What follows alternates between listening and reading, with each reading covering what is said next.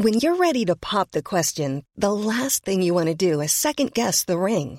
At Bluenile.com, you can design a one-of-a-kind ring with the ease and convenience of shopping online. Choose your diamond and setting. When you find the one, you'll get it delivered right to your door. Go to Bluenile.com and use promo code LISTEN to get $50 off your purchase of $500 or more. That's code LISTEN at Bluenile.com for $50 off your purchase.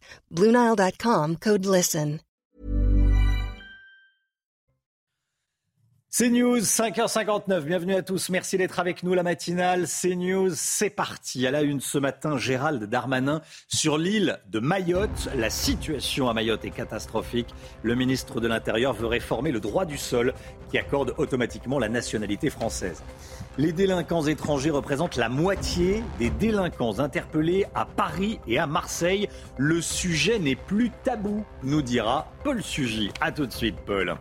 Le prix des cantines scolaires devrait augmenter d'entre 5 et 10% Comment ça s'explique? Qui va payer? C'est pas anodin comme question. On va écouter vos réponses. Eric de Ritmaten. A tout de suite, Eric. L'été n'a pas dit son dernier mot avec un pic de chaleur mercredi et des orages jeudi. On verra ça avec euh, Alexandra Blanc, toujours depuis la terrasse CNews. A tout de suite Alexandra. Et puis le PSG qui atomise Lille 7 buts à 1. 7 buts à 1. Mbappé signe un triplé et égale le record du but le plus rapide en Ligue 1. Premier but de la rencontre après 8 secondes de jeu. On va tout vous raconter. Gérald Darmanin veut donc réformer le droit du sol à Mayotte. Le ministre de l'Intérieur veut freiner l'immigration clandestine en provenance des Comores voisines, Chana. Et selon lui, les moyens techniques et humains ne suffiront pas. Il faut durcir l'attribution de la nationalité française aux enfants nés à Mayotte. Geoffrey Defebvre. Sa priorité, la lutte contre l'immigration clandestine. En visite pour trois jours à Mayotte, Gérald Darmanin veut faire une exception pour l'archipel et modifier le droit du sol face à une situation qu'il juge préoccupante. L'un des deux parents devra être régulièrement depuis plus d'un an sur le territoire afin que leur enfant soit reconnu comme français. En clair, il n'y aura plus le même droit du sol à Mayotte qu'il y a sur le reste du territoire français.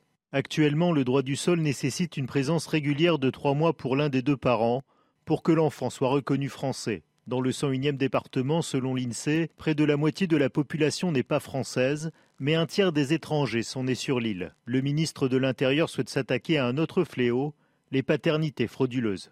Des hommes, soit maorais, soit étrangers en situation régulière, font des certificats de paternité à des enfants d'immigrés. Il faudra que ces pères prouvent qu'ils entretiennent l'enfant pendant trois ans et non plus seulement deux. Ces mesures seront présentées à l'automne prochain dans le cadre du projet de loi immigration.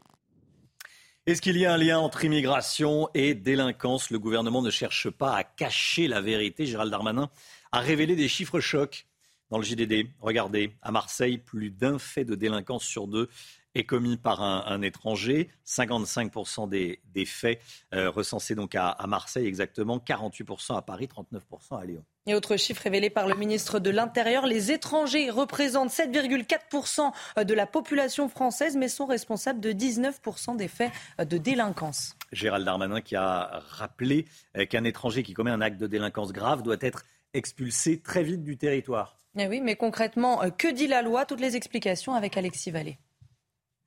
Une procédure d'expulsion, une décision administrative qui concerne un étranger de plus de 18 ans vivant irrégulièrement en France ou représentant une menace grave pour l'ordre public. La menace est évaluée en fonction du comportement, comme des violences, du trafic de drogue ou encore une incitation au terrorisme. Mais il n'est pas nécessaire d'avoir fait l'objet d'une condamnation pénale. Seul un préfet ou le ministre de l'Intérieur peut prendre cet arrêté la procédure d'expulsion peut être exécutée immédiatement, même si un recours est déposé. Seul le refus du pays d'accueil peut contrevenir à cette mesure. L'étranger voit son titre de séjour lui être retiré. Il peut être contraint par la force de monter dans un moyen de transport sous escorte policière.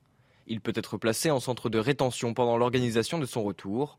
Et s'il est déjà incarcéré, il sera expulsé dès la fin de sa peine. L'intéressé peut toutefois saisir le juge administratif pour annuler la décision.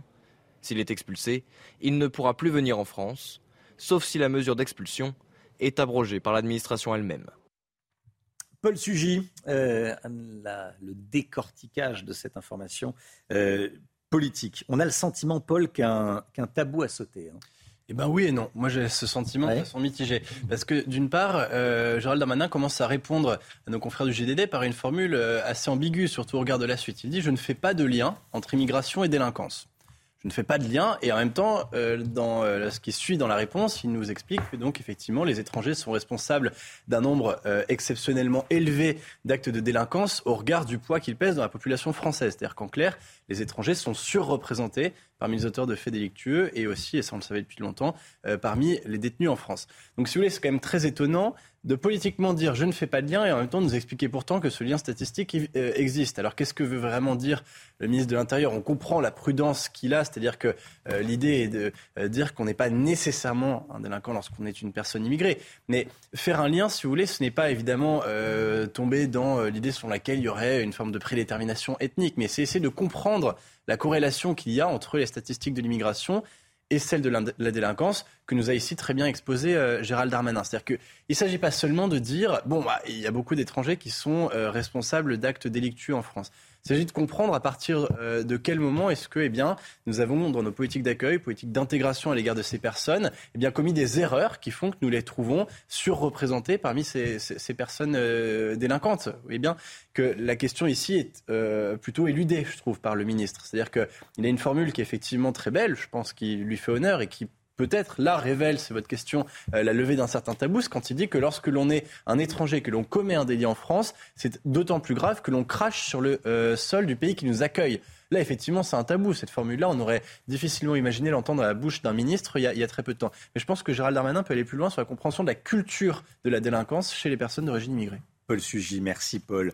La polémique du Colantes organisée à la prison de Fresnes. D'après nos informations, le ministre de la Justice n'était pas au courant. Comment est-ce possible? Selon le ministère, il s'agit d'une convention entre le directeur de la prison et les organisateurs. Éric Dupont-Moretti qui a décidé d'ouvrir une enquête interne pour savoir où il y a eu euh, des dysfonctionnements. Mais pour William Vaumoron du syndicat pénitentiaire euh, des surveillants de Fresnes, le ministre a forcément été informé. Écoutez.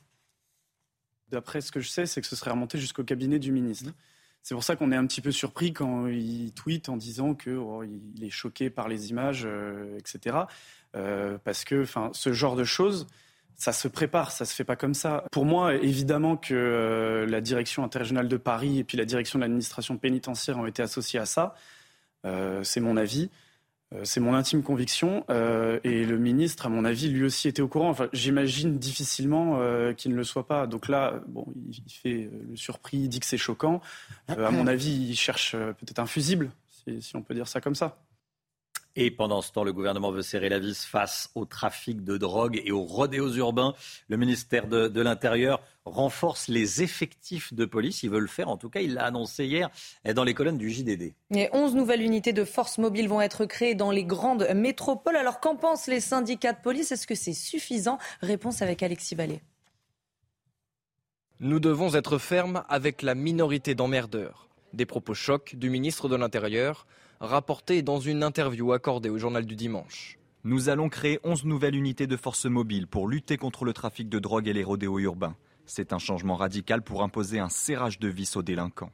Dans la soirée du samedi, Gérald Darmanin a publié une série de tweets sur la répartition de ces nouveaux effectifs.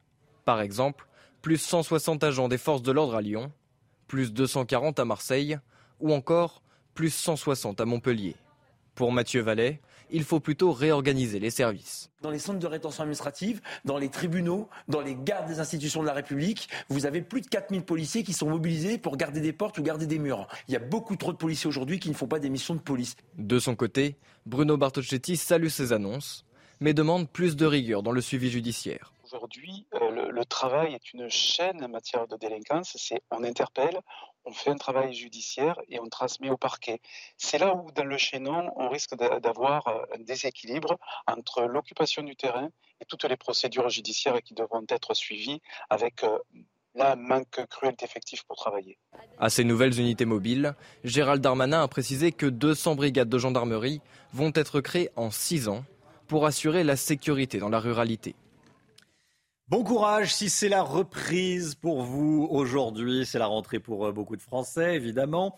Le gouvernement, euh, lui, sera de retour mercredi pour un conseil des ministres de rentrée. Et sa rentrée risque d'être agitée, Romain, avec plusieurs dossiers brûlants euh, sur la table. Et selon l'entourage du chef de l'État, le fil rouge cette année, c'est la mobilisation générale. Geoffroy Defebvre. Après des vacances studieuses, Emmanuel Macron fait sa rentrée. Le premier Conseil des ministres se tient mercredi, avec au programme la préparation des Jeux olympiques et les questions climatiques. Lors du 70e anniversaire du débarquement de Provence, le chef de l'État a dramatisé l'enjeu en invoquant le prix à payer pour la liberté. En effet, l'automne risque d'être difficile avec de possibles pénuries d'énergie dues au conflit du gaz avec la Russie. L'Algérie, premier exportateur africain de gaz naturel, pourrait être une des solutions. Le président s'y rend en fin de semaine pour relancer la relation bilatérale. Autre enjeu de la rentrée, le lancement le 8 septembre du Conseil national de la refondation, associant élus, acteurs économiques et sociaux et citoyens pour préparer les grandes réformes des années futures, notamment l'école, la santé et les services publics. Le président devra être agile dans sa mise en place pour ne pas donner l'impression d'interférer avec le travail parlementaire. La Corse, l'heure est à l'analyse après les orages meurtriers de jeudi dernier. La violente tempête a causé la mort de cinq personnes. Le Conseil exécutif de Corse appelle maintenant à, tirer des leçons de ce qui s'est passé. Hein. Oui, Météo France n'avait placé la Corse en vigilance orange que quelques minutes avant le début euh, des orages. L'organisme météorologique avoue avoir été euh, surpris par les violentes rafales ça ne vous a pas échappé. Il a fait particulièrement chaud cet été. C'est d'ailleurs sûrement l'un des étés les plus chauds jamais enregistrés. Alexandra Blanc, direct de la terrasse CNews. Alexandra, euh, l'été n'a pas dit son dernier mot. Un pic de chaleur est de nouveau attendu pour mercredi. Hein oui, en effet, les températures vont vraiment grimper. Alors attention, on ne parle pas de canicule, on ne parle pas non plus d'une vague de chaleur puisque ça va durer seulement entre 24 et 48 heures selon les régions. Mais oui, il va de nouveau euh, faire chaud, voire même très chaud, euh, notamment euh, sur le sud-ouest entre mercredi et jeudi puisque les températures vont grimper et repasser largement au-dessus des normales de saison. On attend par exemple 34, 35 degrés entre le Bordelais et Biarritz, localement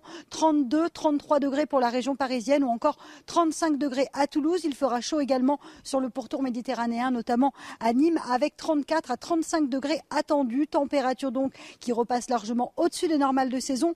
Pic de chaleur attendu mercredi après-midi, avec ces températures qui vont de nouveau s'envoler. C'est vrai que l'été a été particulièrement chaud et ce n'est pas terminé. On attend donc de la chaleur entre mercredi et jeudi, avant bien évidemment le retour des orages. Ça va commencer à devenir de plus en plus lourd, notamment à partir de jeudi soir dans le sud-ouest et des orages pourraient localement éclater entre le sud-ouest, le bassin parisien ou encore le nord-est entre jeudi et vendredi. Situation donc de nouveau à surveiller puisqu'avec cette chaleur, les orages pourraient être de nouveau localement assez violents.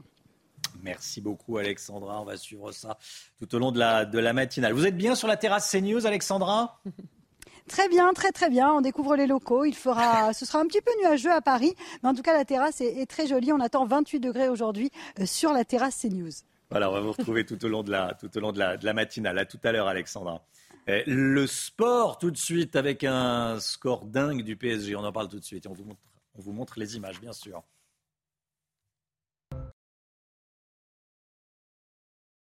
A étrié, a étrié Lille hier soir. Hein. Le Paris Saint-Germain, un score dingue. Oui, c'est le qu'on puisse dire. 7-1 score final avec un triplé de Kylian Mbappé. Kylian Mbappé qui a vite euh, donné le ton puisqu'il a inscrit un but dès la huitième seconde de jeu, égalant le précédent record. Le PSG est ce matin leader de la Ligue 1 avec trois victoires en trois matchs. Écoutez l'entraîneur parisien Christophe Galtier.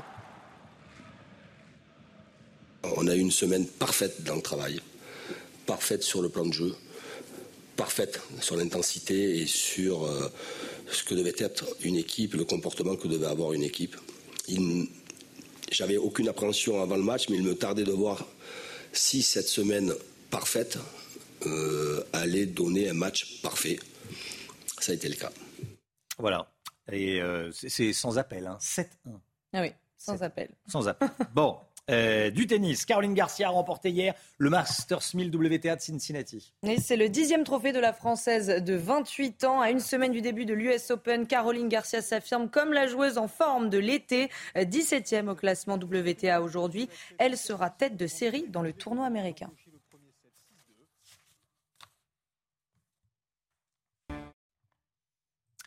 C'est News, il est 6h13 minutes. Bienvenue à tous. Merci d'être avec nous. Ça y est, la matinale, euh, euh, c'est reparti pour une saison. On est ravis de vous retrouver, toute l'équipe est là cet été. Euh, vous étiez avec Olivier Benkemoun, avec Florian Tardif, avec Olivier de Carenfleck. Voilà, on est, on, est revenu, on est ravis de vous retrouver, on est en pleine forme. J'espère que vous aussi. Bon courage si vous reprenez le travail aujourd'hui. Pour les enfants, c'est dans une dizaine de jours. Euh, restez bien avec nous sur CNews dans un instant. On ira à Grenoble. À Grenoble, encore une euh, scène de violence ce, week-end. On va y revenir et on va vous raconter euh, ce qui s'est passé. À tout de suite.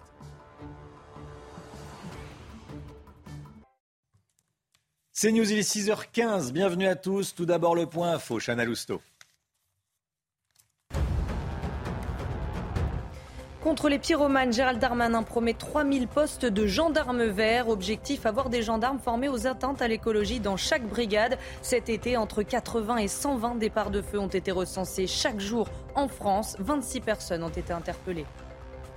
Deux cyclistes en urgence absolue après une attaque de frelons. Ça s'est passé hier dans un bois de la commune de Brégnon, dans la Loire. Un troisième homme a été piqué une quinzaine de fois. Il est en urgence relative. Une dizaine de pompiers et trois ambulances ont été mobilisés. Départ de la première étape de la 53e solitaire du Figaro. Les 34 concurrents se sont élancés hier au large de Saint-Michel-Chef-Chef en Loire-Atlantique. Ils sont attendus jeudi dans le Finistère. La célèbre course faite cette année ses 50 ans. À Grenoble, deux hommes d'une vingtaine d'années ont été blessés par balle ce week-end. Ça s'est passé dans la nuit de samedi à dimanche. Ils étaient sur un scooter à l'arrêt quand un individu en trottinette leur a tiré dessus avant de prendre la fuite. les deux hommes connus des services de police ont été transportés à l'hôpital. L'un d'entre eux est toujours entre la vie et la mort ce matin. Mathieu Devez. Il est aux alentours d'une heure dans la nuit de samedi à dimanche quand deux hommes en scooter sont attaqués par balle. Les faits se sont produits en plein centre-ville de Grenoble, à l'angle de la rue Commandant Rosan et du boulevard Maréchal Foch. Les deux victimes, deux hommes de 20 et 22 ans, sont transportés à l'hôpital. Le tireur, lui, a pris la fuite en trottinette électrique. Selon la police, ces scènes de violence se multiplient à Grenoble. On parle de Petit Chicago, on parle de deuxième Marseille, on parle de Grenoble, tout simplement, parce que euh, ça devient compliqué de mes collègues de travailler sur Grenoble, d'habiter sur Grenoble aussi, parce que c'est une ville qui a beaucoup de criminalité. La criminalité se déplace de partout sur Grenoble. Donc quand il y a des règlements de compte, eh bien, les règlements de compte ont lieu là où il y a ces individus, et ces individus ne restent pas forcément dans les quartiers. L'homme de 22 ans est blessé à la jambe et à la main. Celui de 20 ans a été touché au dos. Son pronostic vital est engagé. Tous deux sont connus des services de police. Certains dénoncent le laxisme de la mairie. Les caméras n'ont pas augmenté, les, caméras de vidéoprotection euh, sont là où maintenant on essaye de les diriger pour faire du contrôle de, stationnement et non pas de la prévention ou de l'aide à la résolution d'enquête comme là on en aurait pu avoir besoin euh, dans cette affaire. Selon le procureur de la République de Grenoble, c'est la cinquième tentative de meurtre dont le parquet est saisi cet été. Voilà comment ça se passe à, Grenoble. Euh, l'insécurité en France, euh, en général, les Français sont loin d'être convaincus par le bilan du gouvernement. Hein. Oui, d'après un sondage pour le JDD, trois quarts d'entre vous le jugent négatif. Alexis Vallée. La sécurité, le point noir du quinquennat d'Emmanuel Macron. Ben, c'est pas terrible, ça s'arrange pas. Moi, j'ai pas l'impression que ça bouge beaucoup. En fait, j'ai pas l'impression d'être plus en insécurité aujourd'hui que il y a quelques années en tout cas. Je le ressens pas forcément, je suis plus inquiète pour mes enfants en revanche. Selon un sondage d'IFOP pour le journal du dimanche, 75% des Français jugent négatif le bilan d'Emmanuel Macron en matière de sécurité. Une chute significative avant la campagne présidentielle. 31% des sondés étaient convaincus par la politique du gouvernement, contre 41% en 2018. Dans le détail, le constat est frappant. Que ce soit dans la lutte contre les violences faites aux femmes, dans le maintien de l'ordre au quotidien, dans la lutte contre la délinquance et la criminalité, ou encore dans la lutte contre les rodéos urbains. Seul, le bilan en matière de lutte contre le terrorisme divise la population. Selon l'un des directeurs généraux de l'IFOP, Frédéric Dabi, cette baisse de confiance est visible dans toutes les catégories de population, y compris dans le socle électoral d'Emmanuel Macron. La guerre en Ukraine. Euh, cette information au sujet de la centrale nucléaire de Zaporizhia, euh, toujours au cœur des, inquiétudes, bien sûr. Emmanuel Macron et les dirigeants américains, allemands et britanniques se sont entretenus hier par téléphone. Hein. Eh et ils appellent tous à la retenue. Ils demandent également l'envoi rapide d'inspecteurs de l'Agence internationale de l'énergie atomique sur place. On est, à, on est près de 25 ans après la mort de, Diana. Euh, son souvenir reste intact. En France, bien sûr, elle est décédée euh, sous le pont de l'Alma, dans le tunnel de l'Alma plutôt.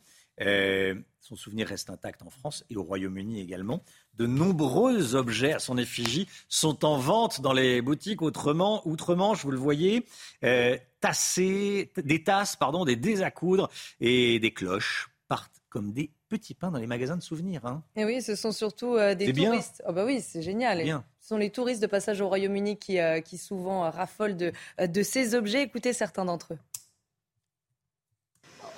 Je pense qu'elle était une très bonne personne, oui, et une personne aimée et respectée. Et donc ça a continué pendant 25 ans et probablement pendant encore 25 à 250 ans. Je pense qu'elle était proche des gens et que les gens la voyaient comme une royale moins fermée d'esprit, facilement abordable même pour la plupart des gens. Je pense que c'est son héritage et qu'avec elle, ce sont ses garçons en particulier. Ils essaient de poursuivre le travail de leur mère. Voilà, Diana qui est décédée donc à, Paris dans la nuit du 30 au 31 août 1997. Ça fera 25 ans donc à la, à la, fin du mois. C'est important d'en parler ce matin. Le prix des cantines. C'est la rentrée pour vos enfants dans une dizaine de jours. Ils vont augmenter euh, les prix des cantines. Ils vont augmenter de 5 à, 10% Éric de Ritmaten, vous allez nous dire euh, qui va payer? De toute façon, au final, hein, ce sont les Français qui payent. Est-ce que c'est le contribuable? Est-ce que c'est, euh, ce sont les habitants? Est-ce que ce sont uniquement les, parents? On va voir ça dans un instant. Avec vous, Éric, les cantines, des augmentations au, au menu. À tout de suite. Bon réveil à tous.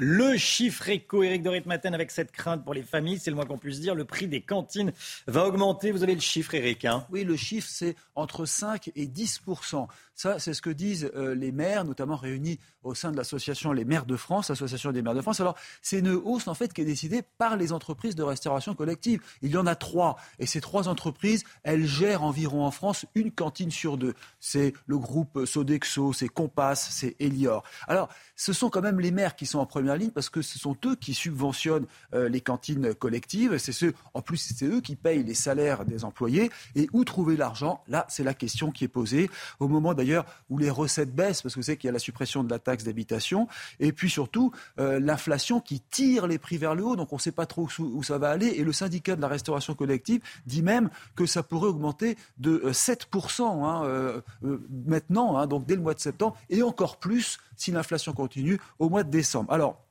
vous avez vu, Emmanuel Macron disait que la rentrée serait difficile, hein, ce ne serait pas facile, plus personne n'en doute aujourd'hui. Mais la grande question est, est-ce qu'il faudra augmenter notamment euh, la part payée par les parents? Est-ce qu'il faudra augmenter euh, notamment la part payée par le contribuable? Parce que vous avez raison, Romain, il faut bien que quelqu'un paye. Ou bien tout simplement réduire les portions, moins de viande, moins de poisson. Voilà, en tout cas c'est certain, se serrer la ceinture, c'est ce qui nous attend tous. Merci beaucoup, Eric. Euh, on sera avec un maire. Tiens, je voulais être en direct avec un, maire, le maire de, de, Sceaux dans les. Euh, de Sceaux dans les Hauts-de-Seine. Euh, il est également vice-président de l'Association des maires de France. Il est, les mains dans le cambouis, j'allais dire, hein, parce qu'il va nous parler très concrètement de ce qui se passe dans sa ville et dans les autres, dans les autres mairies. Philippe Laurent sera avec nous à, 6h, à 6h45. Soyez là si vous le pouvez. Allez, la météo tout de suite. On commence avec la météo des plages.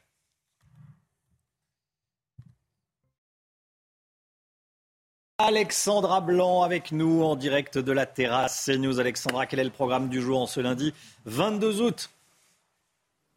On ne sera pas tous logés à la même enseigne, mon cher Romain, puisque si vous êtes sur les régions de l'Ouest, eh bien, vous aurez un temps très mitigé avec l'arrivée aujourd'hui d'une nouvelle perturbation. En revanche, plus vous irez vers les régions de l'Est, plus vous aurez du grand beau temps, notamment si vous êtes à Dijon, à Lyon ou encore en remontant vers Strasbourg et Colmar, où là, le soleil va résister. Donc ce matin et actuellement, on a quelques averses, notamment entre Biarritz, le Bordelais ou encore en remontant vers la Bretagne, avec un temps bien nuageux, beaucoup de, lumineux, de nébulosité euh, sur les trois du pays ce matin. Et puis dans l'après-midi, ce sera quand même l'amélioration avec quelques nuages qui ont tendance à s'accrocher entre le sud-ouest et le nord. En revanche, ça va rester bien bien gris, bien nuageux entre la pointe bretonne et la pointe du Cotentin avec toujours du plein soleil entre l'arc méditerranéen, le sud-est ou encore en remontant vers la Bourgogne, la Franche-Comté ou encore du côté de la Lorraine. Attention également, maintien du Mistral et de la Tramontane en Méditerranée. Conséquence, le risque d'incendie sera maintenu aujourd'hui. Côté température, grande douceur grâce aux nuages. 17 degrés ce matin à Paris, 18 degrés en moyenne dans le sud-ouest ou encore 23 degrés à Nice. Et dans l'après-midi, eh bien, les températures restent à peu près conformes au normal de saison. Hein. Ça reste plutôt doux, notamment à Paris, avec 28 degrés cet après-midi. Vous aurez en moyenne 28 degrés également dans le sud-ouest, 29 degrés entre Lyon et Grenoble. Température donc qui vont rester estivale, excepté en Bretagne, avec seulement 22 degrés euh, pour Brest cet après-midi. La suite du programme, attention, de nouveau cette chaleur qui va donc faire son retour entre mercredi et jeudi, avec des températures qui vont s'envoler, qui pourraient localement dépasser les 34 à 35 degrés entre le sud-ouest et le centre-est du pays avant le retour des orages prévus à partir de jeudi. Merci beaucoup Alexandra. Bon, on n'en a pas fini avec, euh, avec la chaleur. Un pic de chaleur mercredi. Ensuite, ensuite, ce sont les, ensuite, ce sont les orages. Voilà. Vous êtes en direct de la, de la, de la terrasse CNews. Hein. C'est euh, mhm, c'est une, des nouveautés de la, une des nouveautés de la rentrée. On va trouver le moyen de l'allumer, la terrasse CNews, parce que pour l'instant elle est éteinte. Bon, euh, mais on, va trouver le bouton. noir, mais ça va aller. On va trouver le bouton. En tout cas, euh, les températures seront également bien, bien chaudes cet après-midi. 28 degrés à Paris. Merci Alexandra.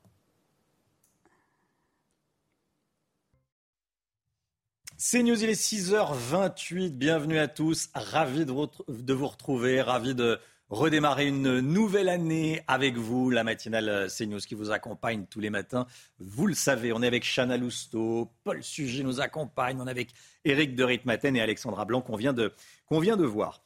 Allez, le, journal et euh, toutes les infos. Alors que la France a retrouvé ses touristes, et c'est une bonne nouvelle, certains délinquants s'attaquent dans certaines grandes villes aux porteurs de montres de luxe pour les leurs voler. Comment opère-t-il? On va voir ça dès le début du journal. Gérald Darmanin veut à nouveau réformer le droit du sol à Mayotte. Il veut rendre plus compliqué l'acquisition de la nationalité française sur l'île. On verra ça avec vous, Paul Sugy. A tout de suite, Paul. La moitié des délinquants interpellés à Paris et Marseille sont des étrangers. Il y a un problème de délinquance étrangère, dit le ministre de l'Intérieur. Réaction politique dans ce journal. Attention à la facture si vos enfants vont à la cantine, à l'école. Il faut s'attendre à des augmentations de 5 à 10 On en parle beaucoup ce matin parce que c'est un sujet également très important. On sera donc dans un instant avec le maire de Sceaux, Philippe Laurent, vice-président de l'Association des maires de France. Et puis le PSG qui atomise Lille, 7 buts à 1. 7 buts à 1. Mbappé signe un triplé et égale le record du but le plus rapide en Ligue 1. Premier but de la rencontre après 8 secondes de jeu. C'est un phénomène inquiétant, le vol des montres de luxe, des vols extrêmement violents, euh, durant lesquels les délinquants se servent directement sur leurs victimes. Les interpellations pour ces faits sont de plus en plus nombreuses. Hein. on en ressent 175 depuis le mois euh, de janvier contre 85 sur la même période l'année dernière. Alors comment procèdent euh, ces délinquants? Reportage de Sandra Buisson et Olivier Gangloff. Elles peuvent valoir plusieurs dizaines de milliers d'euros. Les montres de luxe restent très convoitées par les délinquants qui rivalisent de violence pour s'en emparer directement sur le poignet de leurs propriétaires. Les malfrats agissent à deux ou trois dans tous les quartiers de la capitale. Cette équipe de, délinquants repère la victime, la suit et euh, passe à l'acte euh, dans un endroit clos, à l'abri des, regards du public, donc parking souterrain ou euh, hall d'immeuble. L'étranglement a pour finalité d'immobiliser la victime et de permettre aux auteurs de dérober le plus rapidement possible la montre avant de, de prendre la fuite. Originaires de Paris ou de Petite Couronne, les suspects ont des antécédents de cambriolage, vol à la tire, vol avec violence. Et sur leurs traces, une trentaine d'enquêteurs spécialisés de la Sûreté territoriale de Paris qui affichent plus de 60% de faits résolus. C'est une délinquance qui est considérée par ces jeunes comme rentable puisque les montres se revendent relativement vite, mais le, calcul euh, financier est largement contrebalancé par euh, le manque d'intérêt sur le plan pénal. Ce sont des jeunes qui, euh, lorsqu'ils sont majeurs, déjà connus, sont incarcérés à l'issue de leur comparution devant les tribunaux. Plusieurs vigiles de restaurants UP nous le confient pour échapper au vol par étranglement De plus en plus de clients évitent de porter leur montre ou de consommer en terrasse ouverte où les délinquants recherchent leur proie. Est-ce qu'il y a un lien entre immigration et délinquance? Le gouvernement ne cherche pas à cacher la vérité. Gérald Darmanin a révélé des chiffres euh, qu'on peut qualifier de choc. C'était hier dans le JDD, le journal du dimanche. Regardez. À Marseille, plus d'un fait de délinquance sur deux est commis par un étranger, 55% exactement. C'est 48% à Paris et 39% à Lyon. Et autre chiffre révélé par le ministre de l'Intérieur, les étrangers représentent 7,4% de la population française, mais sont responsables de 19% euh, des faits de délinquance. Gérald Darmanin qui a rappelé qu'un étranger qui commet un acte de délinquance grave doit être expulsé très vite du territoire. Écoutez cette réaction politique, celle de Gilbert Collard, qui est le président d'honneur de Reconquête. Le problème, c'est qu'il se réveille très tard, hein, M. Darmanin. Euh, il crache pas forcément sur le sol qu'il accueille, il crache sur la loi. Ça devrait suffire. Il n'a pas besoin de faire du, rassemblement national ou, de, l'extrémisme verbal. Hein. Euh, c'est vrai qu'il crache sur le sol qu'il accueille, c'est vrai, c'est indiscutable, mais il crache surtout sur la loi. Et c'est ça qui compte, c'est que l'étranger qui ne respecte pas la loi doit partir. Mais c'est maintenant que Darmanin s'en rend compte. Il est ministre depuis combien de temps Depuis hier? Il faut lui acheter un réveil civique. Tiens, c'est peut-être un cadeau qu'on devrait leur faire à Noël à nos ministres, des réveils civiques. Gérald Darmanin veut réformer le droit du sol à Mayotte. Le ministre de l'Intérieur veut freiner l'immigration clandestine en provenance des Comores voisines. Et selon lui, les moyens techniques et humains ne suffiront pas. Il faut durcir l'attribution de la nationalité française aux enfants nés à Mayotte. Geoffrey Defebvre. Sa priorité, la lutte contre l'immigration clandestine. En visite pour trois jours à Mayotte, Gérald Darmanin veut faire une exception pour l'archipel et modifier le droit du sol face à une situation qu'il juge préoccupante. L'un des deux parents devra être régulièrement depuis plus d'un an sur le territoire afin que leur enfant soit reconnu comme français. En clair, il n'y aura plus le même droit du sol à Mayotte qu'il y a sur le reste du territoire français.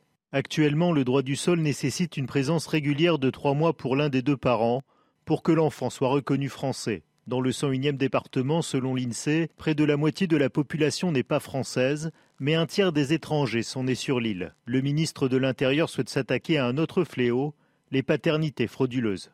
Des hommes, soit maorais, soit étrangers en situation régulière, font des certificats de paternité à des enfants d'immigrés. Il faudra que ces pères prouvent qu'ils entretiennent l'enfant pendant trois ans et non plus seulement deux. Ces mesures seront présentées à l'automne prochain dans le cadre du projet de loi immigration.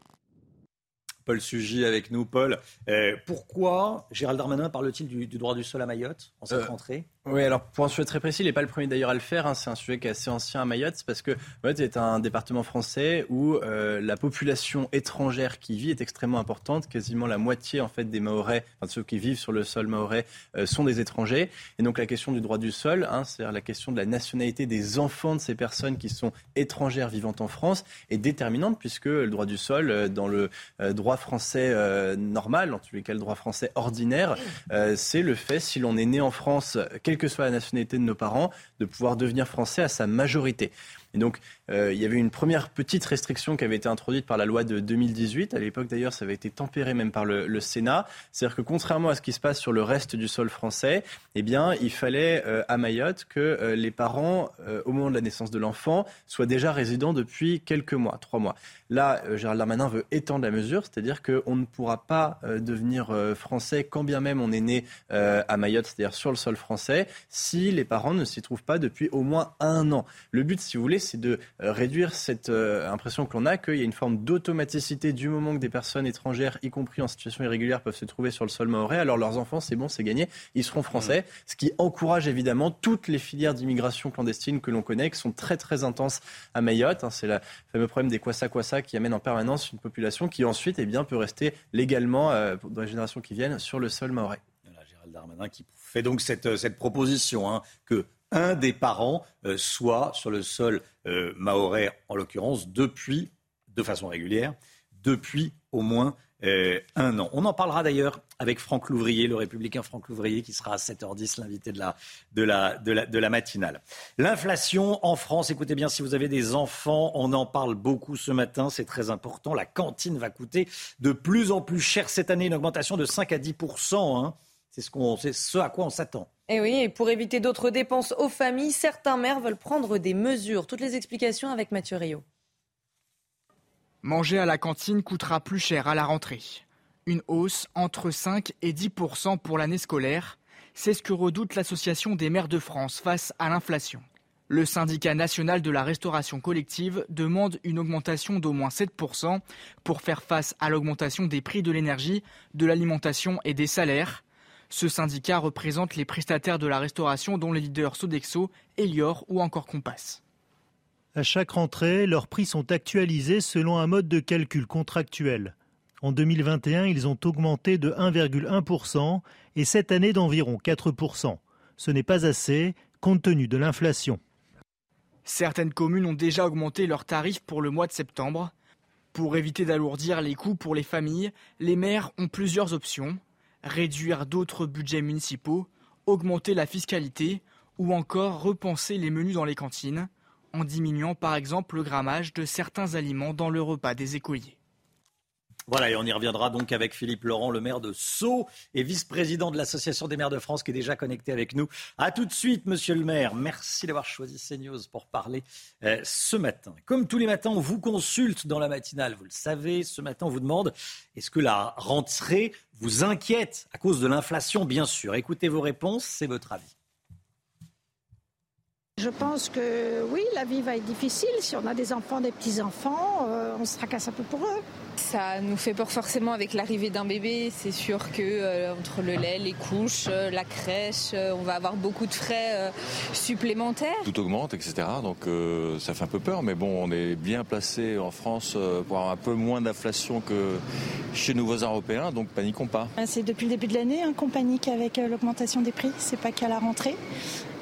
J'ai la chance de ne pas avoir d'enfants, donc du coup le coût est moindre, mais tout augmente. Je l'ai ressenti avec l'essence surtout et avec les courses. Ça fait deux ans j'essaye de manger mieux et ça devient dur. Écoutez bien ce qui s'est passé hier dans un bois de la commune de Briennon, c'est dans la Loire. Deux cyclistes sont en urgence absolue après avoir été attaqués par des frelons. Et un troisième homme a été piqué une quinzaine de fois. Il est en urgence relative. Une dizaine de pompiers et trois ambulances ont été mobilisés. Voilà, et les deux, les deux cyclistes en urgence absolue ont été piqués une quarantaine de fois chacun. 40 piqûres de frelons. Euh, on leur souhaite évidemment de, de, se remettre, mais pour l'instant, ils sont dans un état euh, très grave. L'insécurité en France. Les Français sont loin d'être convaincus par le bilan du gouvernement. Hein. Oui, d'après un sondage pour le JDD, trois quarts d'entre vous le jugent négatif. Alors et vous, qu'en pensez-vous? On est allé vous poser la question. Écoutez. Ben, c'est pas terrible, ça s'arrange pas. Moi, j'ai pas l'impression que ça bouge beaucoup. En fait, j'ai pas l'impression d'être plus en insécurité aujourd'hui que qu'il y a quelques années, en tout cas. Je le ressens pas forcément. Je suis plus inquiète pour mes enfants, en revanche.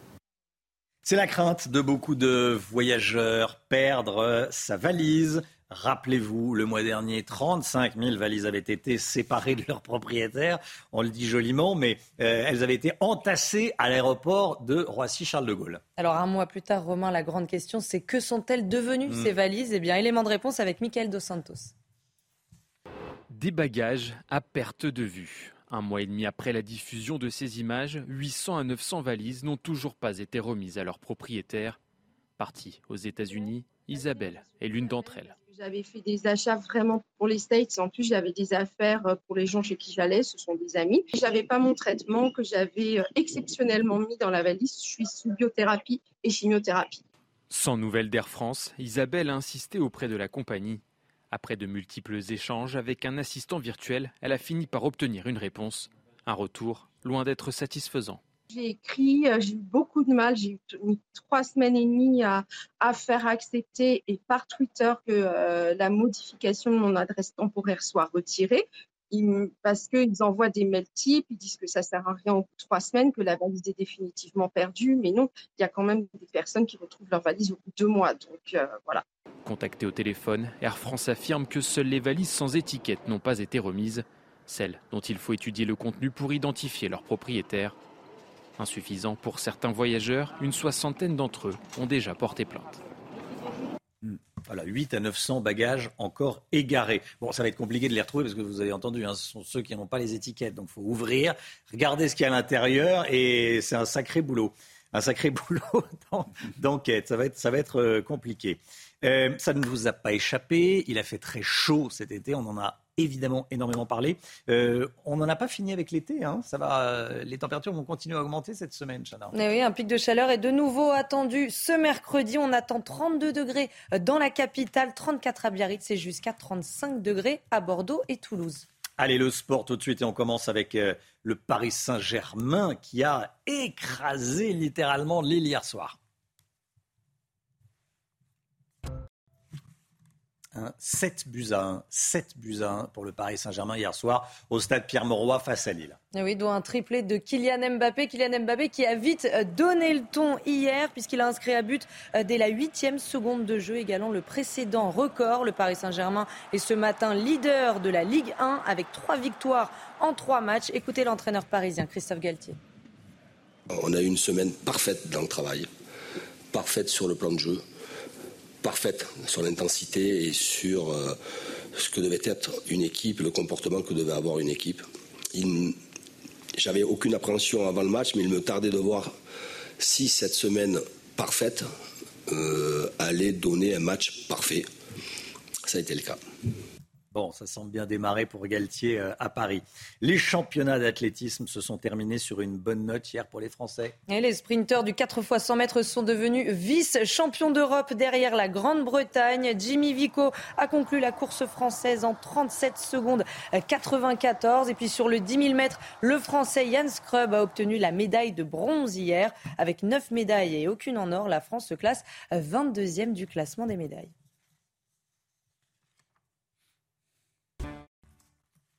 Est-ce que vos enfants vont déjeuner à la cantine cette année? Je vous pose la question parce que le prix des cantines va sacrément augmenter. On en parle dans un instant avec Philippe Laurent, le maire de Sceaux, vice-président de l'Association des maires de France. A tout de suite. Bon courage à vous si vous démarrez votre euh, journée, votre semaine et si vous reprenez le travail aujourd'hui.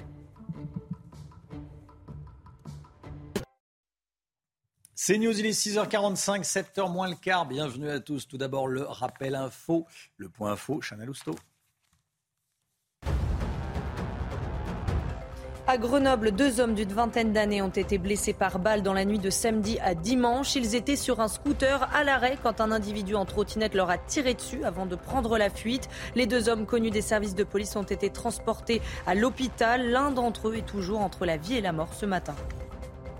La guerre en Ukraine et la centrale nucléaire ukrainienne de Saporidja est toujours occupée par l'armée russe, alors que certains craignent une catastrophe pire que celle de Tchernobyl. Emmanuel Macron, Joe Biden, Olaf Scholz et Boris Johnson appellent à la retenue. Pendant un entretien téléphonique, ils ont tous convenu que le soutien à l'Ukraine serait maintenu.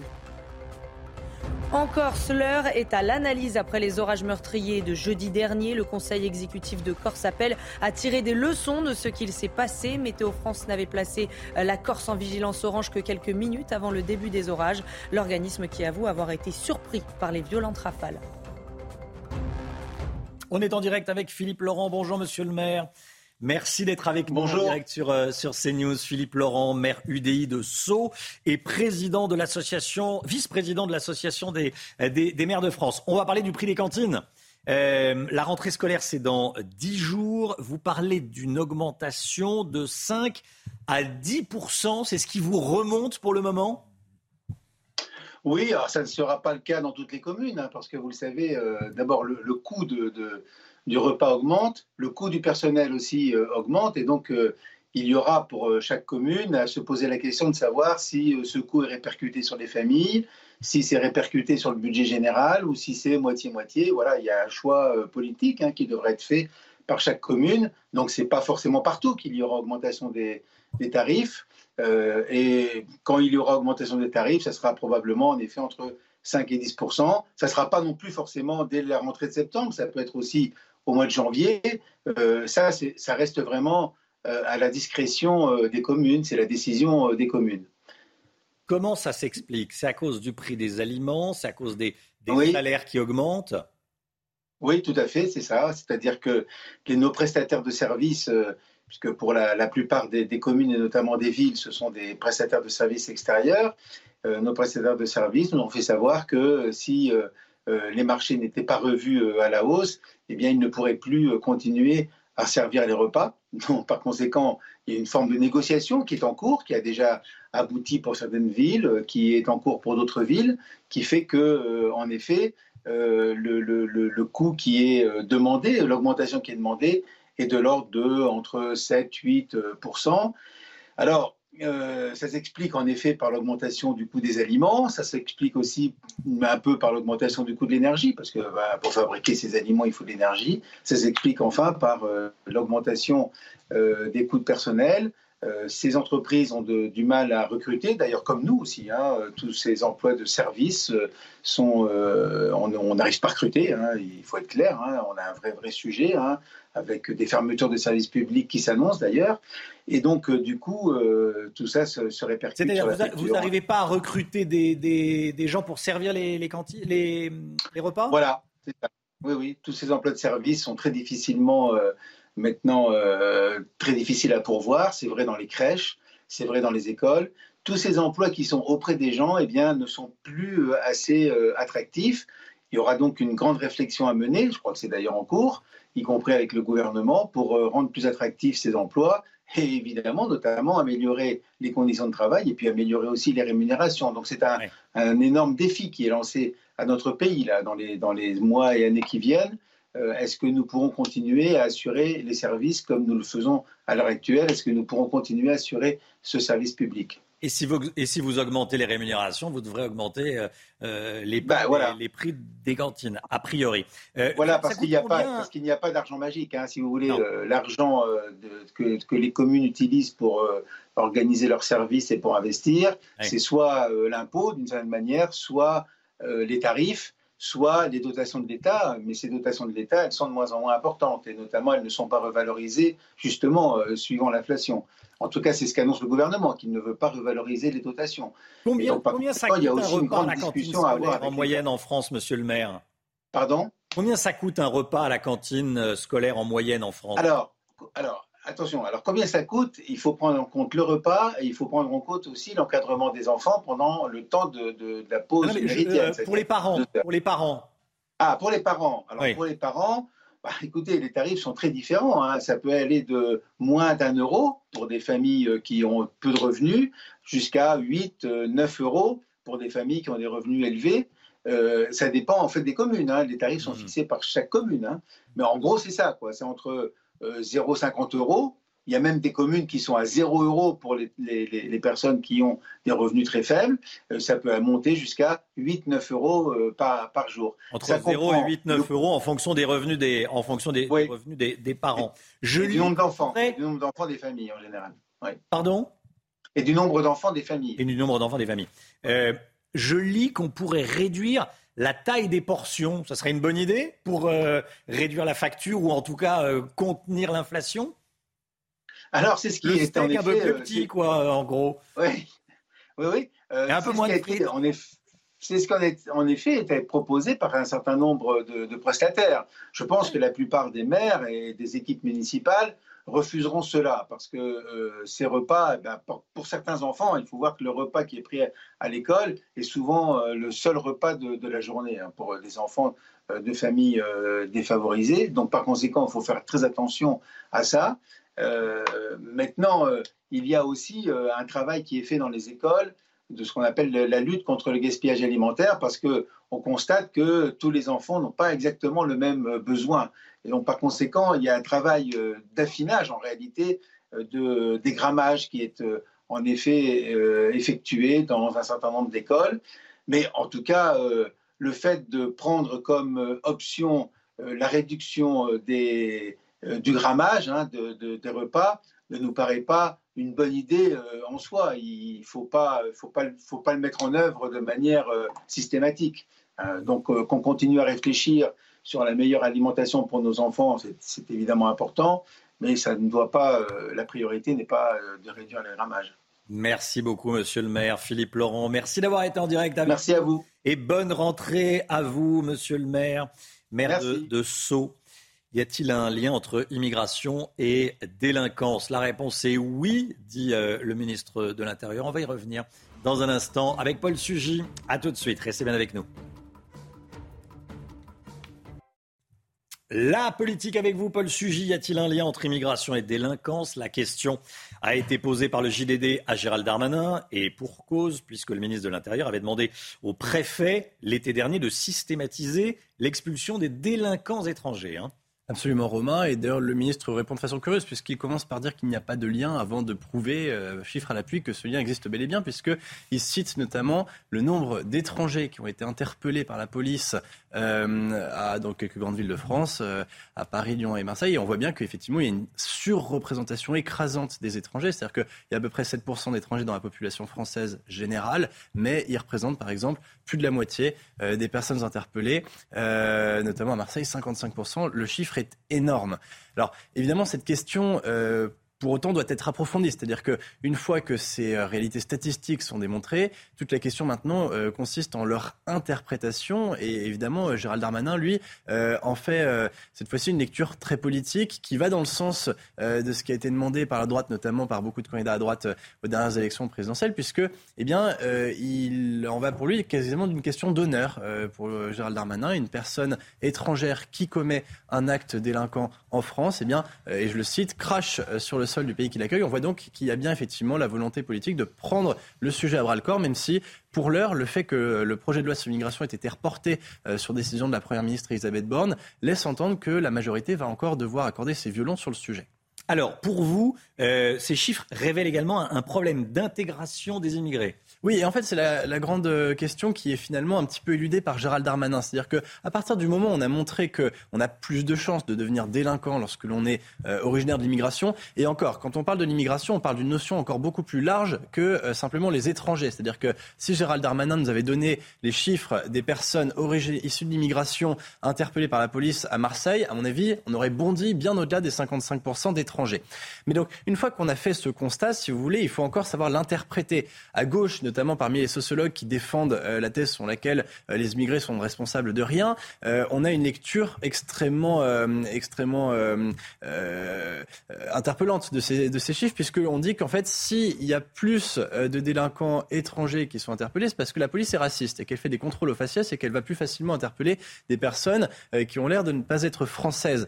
Bon, on pourrait leur rétorquer, par exemple, que ces analyses sont complètement bidons du moment qu'on voit que la police, par exemple, raisonne non pas à partir des profils mais souvent, par exemple, à partir plutôt des caractéristiques vestimentaires. C'est-à-dire qu'une personne blanche, mais habillée comme une personne des cités, va aussi avoir plus de chances d'être interpellée. Et puis, par ailleurs, la grande question qui est posée derrière, c'est celle des politiques d'intégration. Est-ce que la France a permis euh, aux personnes étrangères ou issues de l'immigration eh bien, de vivre selon ses lois? Et là, peut-être que la réflexion que mène Gérald Darmanin sur le sujet devrait être étoffée à tous les niveaux du gouvernement. Lorsque l'on voit les prises de position décoloniales, par exemple, du ministre de l'Éducation Papendiaï, on se pose la question euh, est-ce que l'entretien finalement d'un discours de rancœur à l'égard de la France chez les personnes immigrées eh bien, ne va pas les faire verser plus naturellement aussi dans la délinquance ensuite?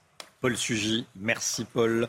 Paul Sugy, édito politique. Ce matin, le temps tout de suite. Avant cela, euh, cette information, soyez là si vous le pouvez, 8h15, Linda Kebab sera l'invitée de Laurence Ferrari, déléguée nationale unité SGP FO. Linda Kebab, interrogée par Laurence Ferrari, 8h15 ce matin. Le temps, Alexandra Blanc. Alexandra Blanc direct de la terrasse CNews. Alexandra, euh, quel est le programme météo du jour? Eh bien, des conditions météo contrastées, Romain, selon les régions, puisque sur les régions de l'Ouest, eh bien, retour d'un temps beaucoup plus mitigé avec l'arrivée ce matin d'une nouvelle perturbation. On a d'ailleurs quelques petites averses entre le sud-ouest et le nord-ouest du pays. En revanche, plus vous irez vers l'est, notamment entre la Côte d'Azur, le Lyonnais, la Bourgogne ou encore la Franche-Comté, plus vous aurez du soleil. Dans l'après-midi, on retrouvera seulement quelques nuages entre le sud-ouest et le nord, avec donc de plus en plus d'éclaircies. En revanche, si vous êtes près des côtes de la Manche, entre la Bretagne et la pointe du Cotentin. N'espérez pas voir le soleil puisque nous allons avoir un temps bien nuageux et toujours quelques petites averses tout au long de la journée. À noter également le maintien du Mistral et de la Tramontane en Méditerranée. Côté température, c'est très doux ce matin grâce aux nuages. 17 degrés à Paris, 18 degrés en moyenne dans le sud-ouest ou encore 23 degrés à Nice. Et dans l'après-midi, eh bien, les températures restent plutôt estivales. 28 à Paris, 28 degrés également dans le sud-est ou encore localement 27, 28 degrés en allant euh, vers le Pays Basque. En revanche, vous aurez seulement 22 degrés en Bretagne avec donc cette perturbation euh, qui arrive. Attention, pic de chaleur attendu entre mercredi et jeudi. Les températures vont de nouveau s'envoler avant le retour des orages prévus notamment entre jeudi soir et vendredi entre le sud-ouest et le centre-est.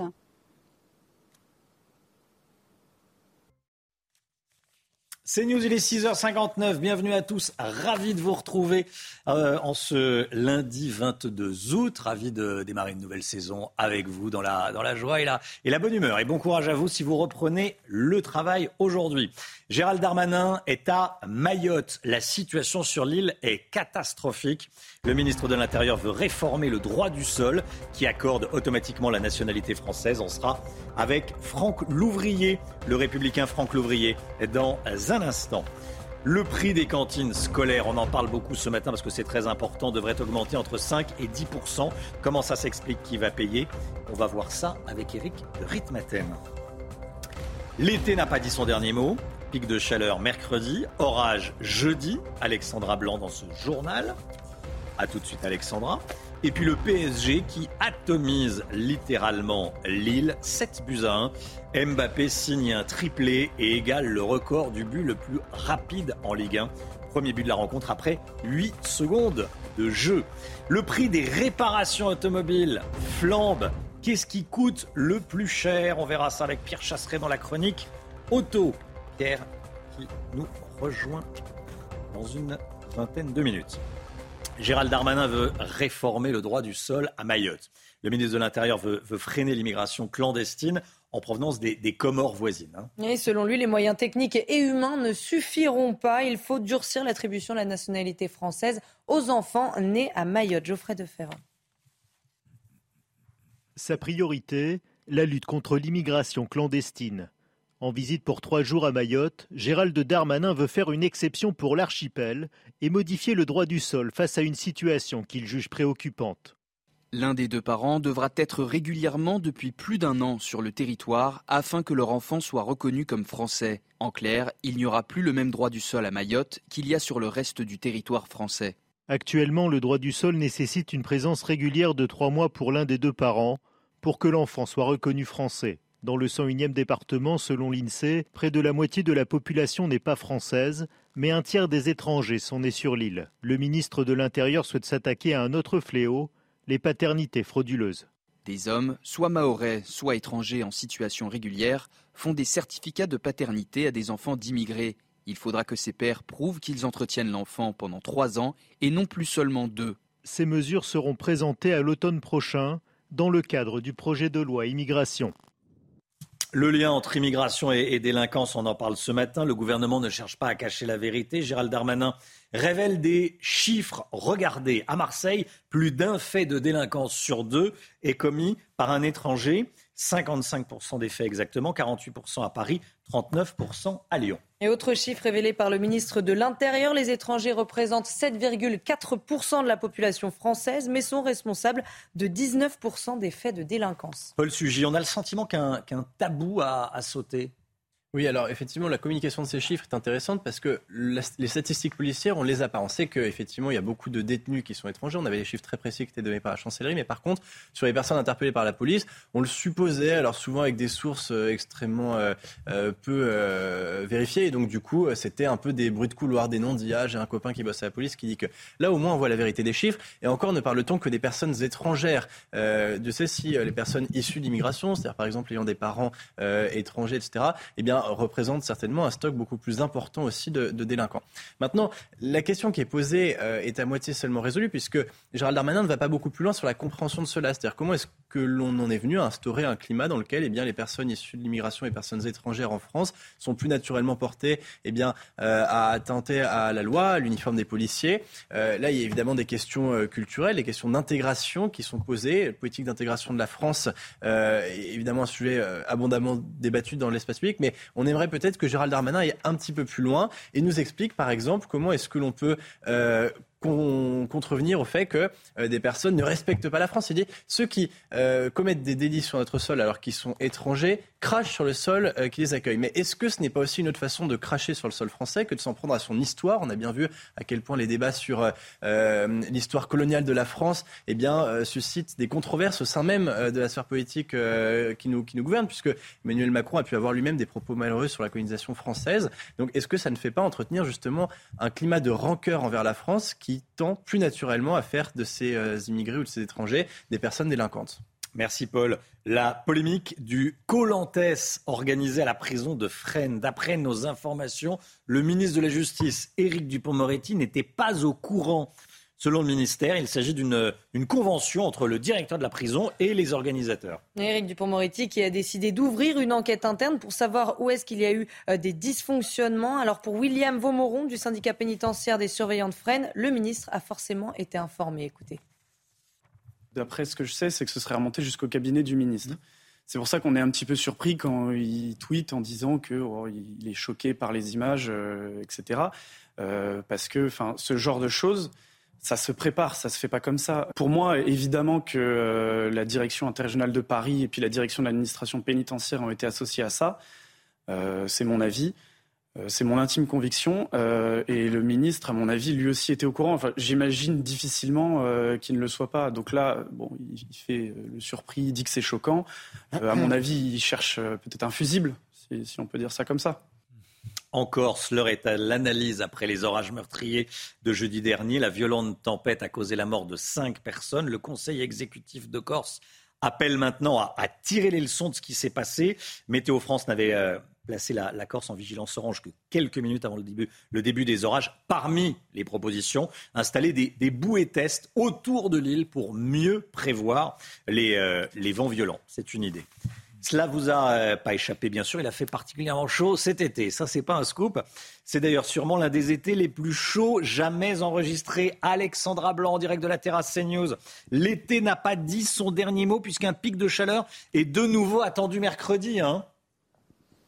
Oui, en effet. Alors attention, Romain, on va vraiment choisir les bons mots. On ne parle pas de canicule, on ne parle pas non plus de vague de chaleur. On parle seulement d'un pic de chaleur entre mercredi et jeudi. Mais je vous le confirme, les températures vont de nouveau s'envoler. Vous allez donc avoir chaud, voire même très chaud si vous êtes dans le sud-ouest. Alors concrètement, à quoi doit-on s'attendre en termes de température? Eh bien, à des températures qui pourraient localement dépasser les 34, 35 degrés. Ce sera le cas notamment dans le sud-ouest, entre Bordeaux et Toulouse. Températures qui vont également bien grimper en remontant euh, vers le nord, 32 degrés en moyenne à Paris ou encore à Strasbourg. Ces températures qui seront donc particulièrement au-dessus des normales de saison. Nous avons ce qu'on appelle en météo un dôme de chaleur qui va de nouveau se mettre en place avec cette chaleur qui remonte de la péninsule ibérique et du Maghreb. Alors oui, on sera bien loin des 42, 43 degrés qu'on a pu avoir cet été, mais il fera très chaud, notamment entre mercredi et jeudi, avant le retour des orages prévus à partir de jeudi après-midi sur le sud-ouest. Ces températures qui vont, vont donc s'envoler dès mercredi. On va avoir chaud à partir de demain et puis le pic sera donc atteint mercredi entre le sud-ouest et le bassin parisien. Alexandra Blanc depuis la terrasse CNews. À tout à l'heure, Alexandra. Merci pour ces infos. Le sport et ce match complètement faux au stade Pierre-Mauroy à Lille hier soir.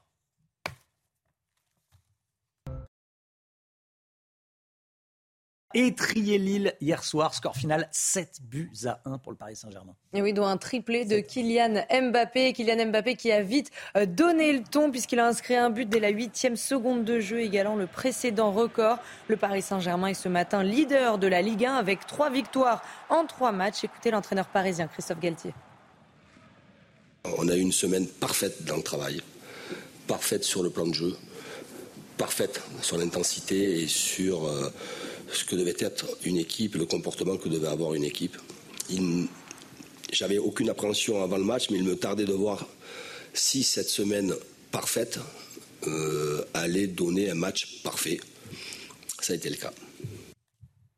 Voilà, Christophe Galtier, euh, satisfait. Il peut l'être d'ailleurs.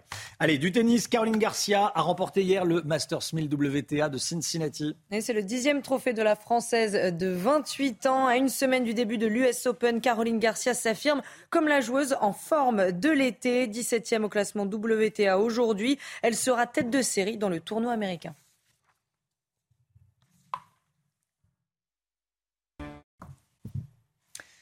C'est News, il est 7h09. Bienvenue à tous, merci d'être avec nous. Dans un instant, on va euh, revenir sur ce lien établi par le ministre de l'Intérieur entre l'immigration et la, délinquance. Et plus, plus généralement, on va parler, parler de toutes ces questions de sécurité avec Franck Louvrier, le républicain Franck Louvrier, maire de la Baule, qui est déjà connecté avec nous. Bonjour monsieur le maire et à tout de suite. On se retrouve juste après une petite pause pub. C'est News, il est 7h10. Merci Franck Louvrier d'être avec nous. Bonjour Monsieur le maire, maire Les Républicains de, euh, de, la Baule. Merci d'être avec nous ce matin en cette euh, reprise et euh, en ce jour de, reprise, notamment pour, pour nous qui présentons la, matinale. Allez, sur 100 délinquants interpellés à Marseille ou à Paris, environ la moitié, la moitié de ces, ces personnes sont des personnes étrangères. Ce sont les Dernier chiffre fourni par le ministre de l'Intérieur. Euh, quel est votre commentaire et est-ce que, tout simplement, est-ce que ça vous étonne? Non, mais le, ministre de l'Intérieur a raison de, vouloir faire ce constat. Ce n'est pas, bien évidemment, un constat contre l'immigration, mais c'est un constat réel. Quand vous pensez qu'en France, il y a 7,4% euh, de la population qui est étrangère, et là-dessus, c'est 19% des actes de délinquance, c'est un constat indéniable. Vous savez, c'est comme un médecin. Un médecin, il, doit faire un bon diagnostic pour apporter les bons remèdes. Donc, euh, bien sûr, c'est important que le ministère de l'Intérieur puisse euh, donner ces chiffres et qu'on puisse les assumer sans pour autant stigmatiser, bien évidemment, l'ensemble euh, des immigrés et de l'immigration. Qu'est-ce qui ne fonctionne pas? Comment ça s'explique? Comment est-ce que vous l'expliquez, vous? Oh, tout simplement, c'est la responsabilité, bien évidemment, euh, à la fois des politiques et de notre société depuis euh, ces dernières décennies. On a euh, mis dans des situations difficiles, parfois de pauvreté, des personnes qu'on a voulu utiliser entre guillemets pour travailler, et on a vu que ces quartiers, ces ghettos, se sont transformés en, des lieux de tension terribles qui ont amené, bien évidemment, à, des délinquances, à une délinquance supérieure à la moyenne. Et, et c'est la réalité dans toute la France, comme vous pouvez le constater, que ce soit dans les grandes villes ou même les villes moyennes aujourd'hui. Vous dites que la société française a sa part de responsabilité. Qu'est-ce que vous dites aux Français qui disent bah, écoutez, euh, moi je paye des impôts, euh, on accueille euh, des, personnes étrangères à qui on offre, enfin, à qui on propose l'école gratuite, des loyers modérés dans, les HLM, et, je n'ai pas ma part de responsabilité. Qu'est-ce que vous dites à ces Français qui pensent ça? Bon, je pense qu'il faut qu'on assume notre immigration. C'est tout l'enjeu sans doute du projet de loi et de la discussion qu'il y aura à l'automne.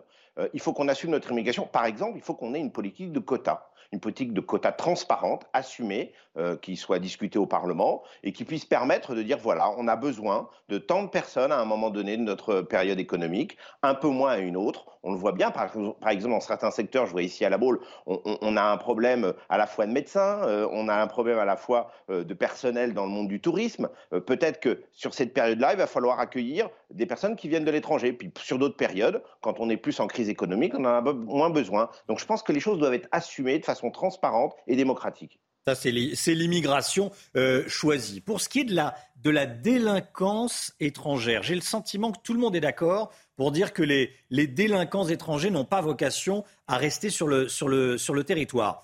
C'est la suite qui pose problème. Oui, c'est les moyens que l'on met, notamment euh, pour les reconduites à la frontière. On le voit bien sur le, cas de Mayotte, par exemple, où, il y a eu 23 000 reconduites à la frontière en 2021, mais ce n'est pas suffisant étant donné la poussée migratoire qu'il y a sur ce territoire. Donc, c'est ça aussi la difficulté, c'est de pouvoir donner plus de moyens humains, notamment pour pouvoir agir et appliquer nos lois plus de moyens humains pour agir et, appliquer nos, lois. C'est ce que vous, vous proposez. Vous proposez l'immigration choisie. Euh, un moratoire sur l'immigration, ça c'est une, une, bonne solution. C'était proposé par Michel Barnier, hein, qui avait dit qu'il faut un moratoire sur plusieurs années. Moi, je ne pense pas, parce que si vous voulez moratoire, ça veut dire c'est tout blanc ou tout noir. C'est pas comme ça que ça se passe. Je pense qu'il faut plutôt avoir une politique de quotas qui soit assumée dans certains domaines pour pouvoir se dire à un moment donné, on a besoin de personnes euh, qui viennent de l'étranger parce que nous sommes en déficit de formation, nous sommes en déficit de spécialisation. Et puis par contre, par moment, nous n'avons pas besoin parce que nous sommes en crise économique, parce que le chômage est plus important, etc. Je pense que c'est vraiment, euh, c'est ce que font d'autres euh, pays européens, c'est ce que font notamment aussi le Canada. Ils sont beaucoup plus aptes à pouvoir gérer leur immigration et, de ce fait-là est beaucoup mieux assumé dans le pays. Vous pensez que la France est capable d'avoir ce, ce, débat apaisé que vous euh, semblez appeler de vos voeux? Oui, je l'espère. La preuve, c'est que même sur la modification du droit du sol, euh, on, a ce débat aujourd'hui qu'on n'avait pas auparavant. Je vous rappelle que cette idée de modification du droit du sol, moi, je l'ai entendue euh, dans la bouche de François Barouin euh, en 2005, où il faisait déjà une interview pour expliquer qu'on avait besoin de modifier notre droit du sol parce que, bien évidemment, c'était une nécessité car l'automaticité amène une immigration irrégulière. Donc voilà, je pense que c'est des débats à un moment donné qui sont assumés et qu'il faut faire dans notre pays. Mais est-ce que ce n'est pas la preuve qu'on fait un peu de surplace là? Euh, Effectivement, euh, François Barouin, on avait parlé en, en 2005, c'était il y a 17 ans, et on est encore à parler des mêmes sujets. Bah, c'est pour ça que je, salue euh, l'initiative du ministre de l'Intérieur. J'espère qu'elle va aller euh, jusqu'au bout, qu'il n'y aura pas de barrière euh, constitutionnelle ou de barrage, je dirais, d'une minorité agissante qui, va nous expliquer qu'on est contre l'immigration. C'est pas ça l'idée. C'est de maîtriser parfaitement bien les choses. quand vous voyez, moi je connais bien, je suis allé à Mayotte, je suis allé aussi en Guyane.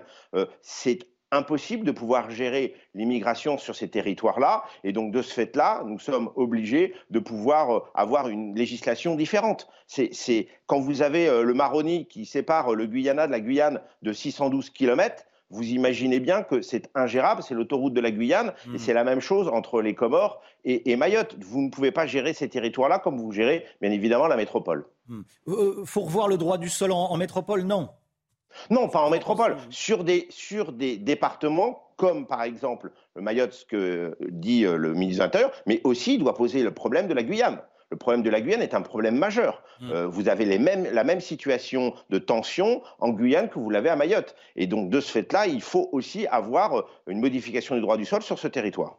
Franck Louvrier, euh, une dernière question. Je, voudrais vous entendre aussi sur ce qui s'est passé à Fresnes, dans la prison de Fresnes, des jeux euh, en plein milieu de la, prison. Éric Dupont-Moretti dit qu'il n'était pas au, courant. C'est possible selon vous Vous le croyez? Bon. écoutez, euh, tout ne remonte pas au ministre, mais en tout cas, bien évidemment, il, constate que c'est, je veux dire, indécent à l'endroit notamment des familles de victimes qui voient euh, ces, prisonniers euh, s'amuser, euh, je dirais, et, on le sait très bien, les prisons ne sont pas des lieux de vacances. ne sont pas des lieux d'animation non plus. il faut, en l'occurrence, respecter à la fois les décisions de justice, mais aussi les familles qui ont été victimes par les personnes qui y sont. Mais c'est peut-être un dysfonctionnement, non? Parce qu'effectivement, tout ne remonte pas au ministre, mais peut-être que le directeur de la prison aurait pu flairer, euh, euh, sentir que ça, pourrait chauffer et faire valider comme ça se passe dans tout. Oui, puis il faut qu'ils prennent aussi en compte aujourd'hui que il y, a, des médias, euh, il y a des réseaux sociaux, etc. Mais, il doit y avoir bien évidemment une procédure qui va amener peut-être à des sanctions. Hmm. Bon. Merci beaucoup Franck Louvrier. Merci, d'avoir été en direct avec nous sur CNews ce matin. Très bonne journée à vous à la boule, monsieur le maire. Merci. Merci beaucoup. Bonne journée à vous. Le rappel des titres, le point info, Chana Lousteau.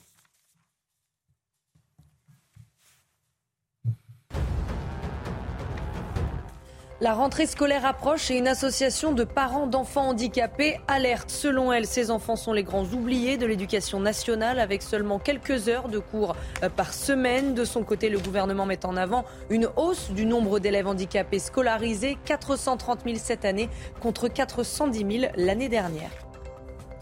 Deux cyclistes en urgence absolue après une attaque de frelons. Ça s'est passé hier dans un bois de la commune de Brégnon dans la Loire. Ils ont tous les deux été piqués une quarantaine de fois. Un troisième homme est en urgence relative. Une dizaine de pompiers ont été mobilisés.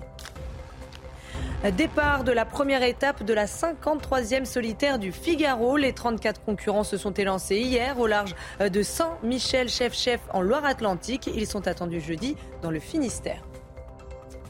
40 piqûres de, frelons sur ces euh, cyclistes euh, qui ont souhaité de se remettre euh, vite. J'ai été piqué une fois et ça fait déjà une, énorme 40 fois. 40 fois. On leur souhaite de se, de se remettre, évidemment, et on pense bien à eux.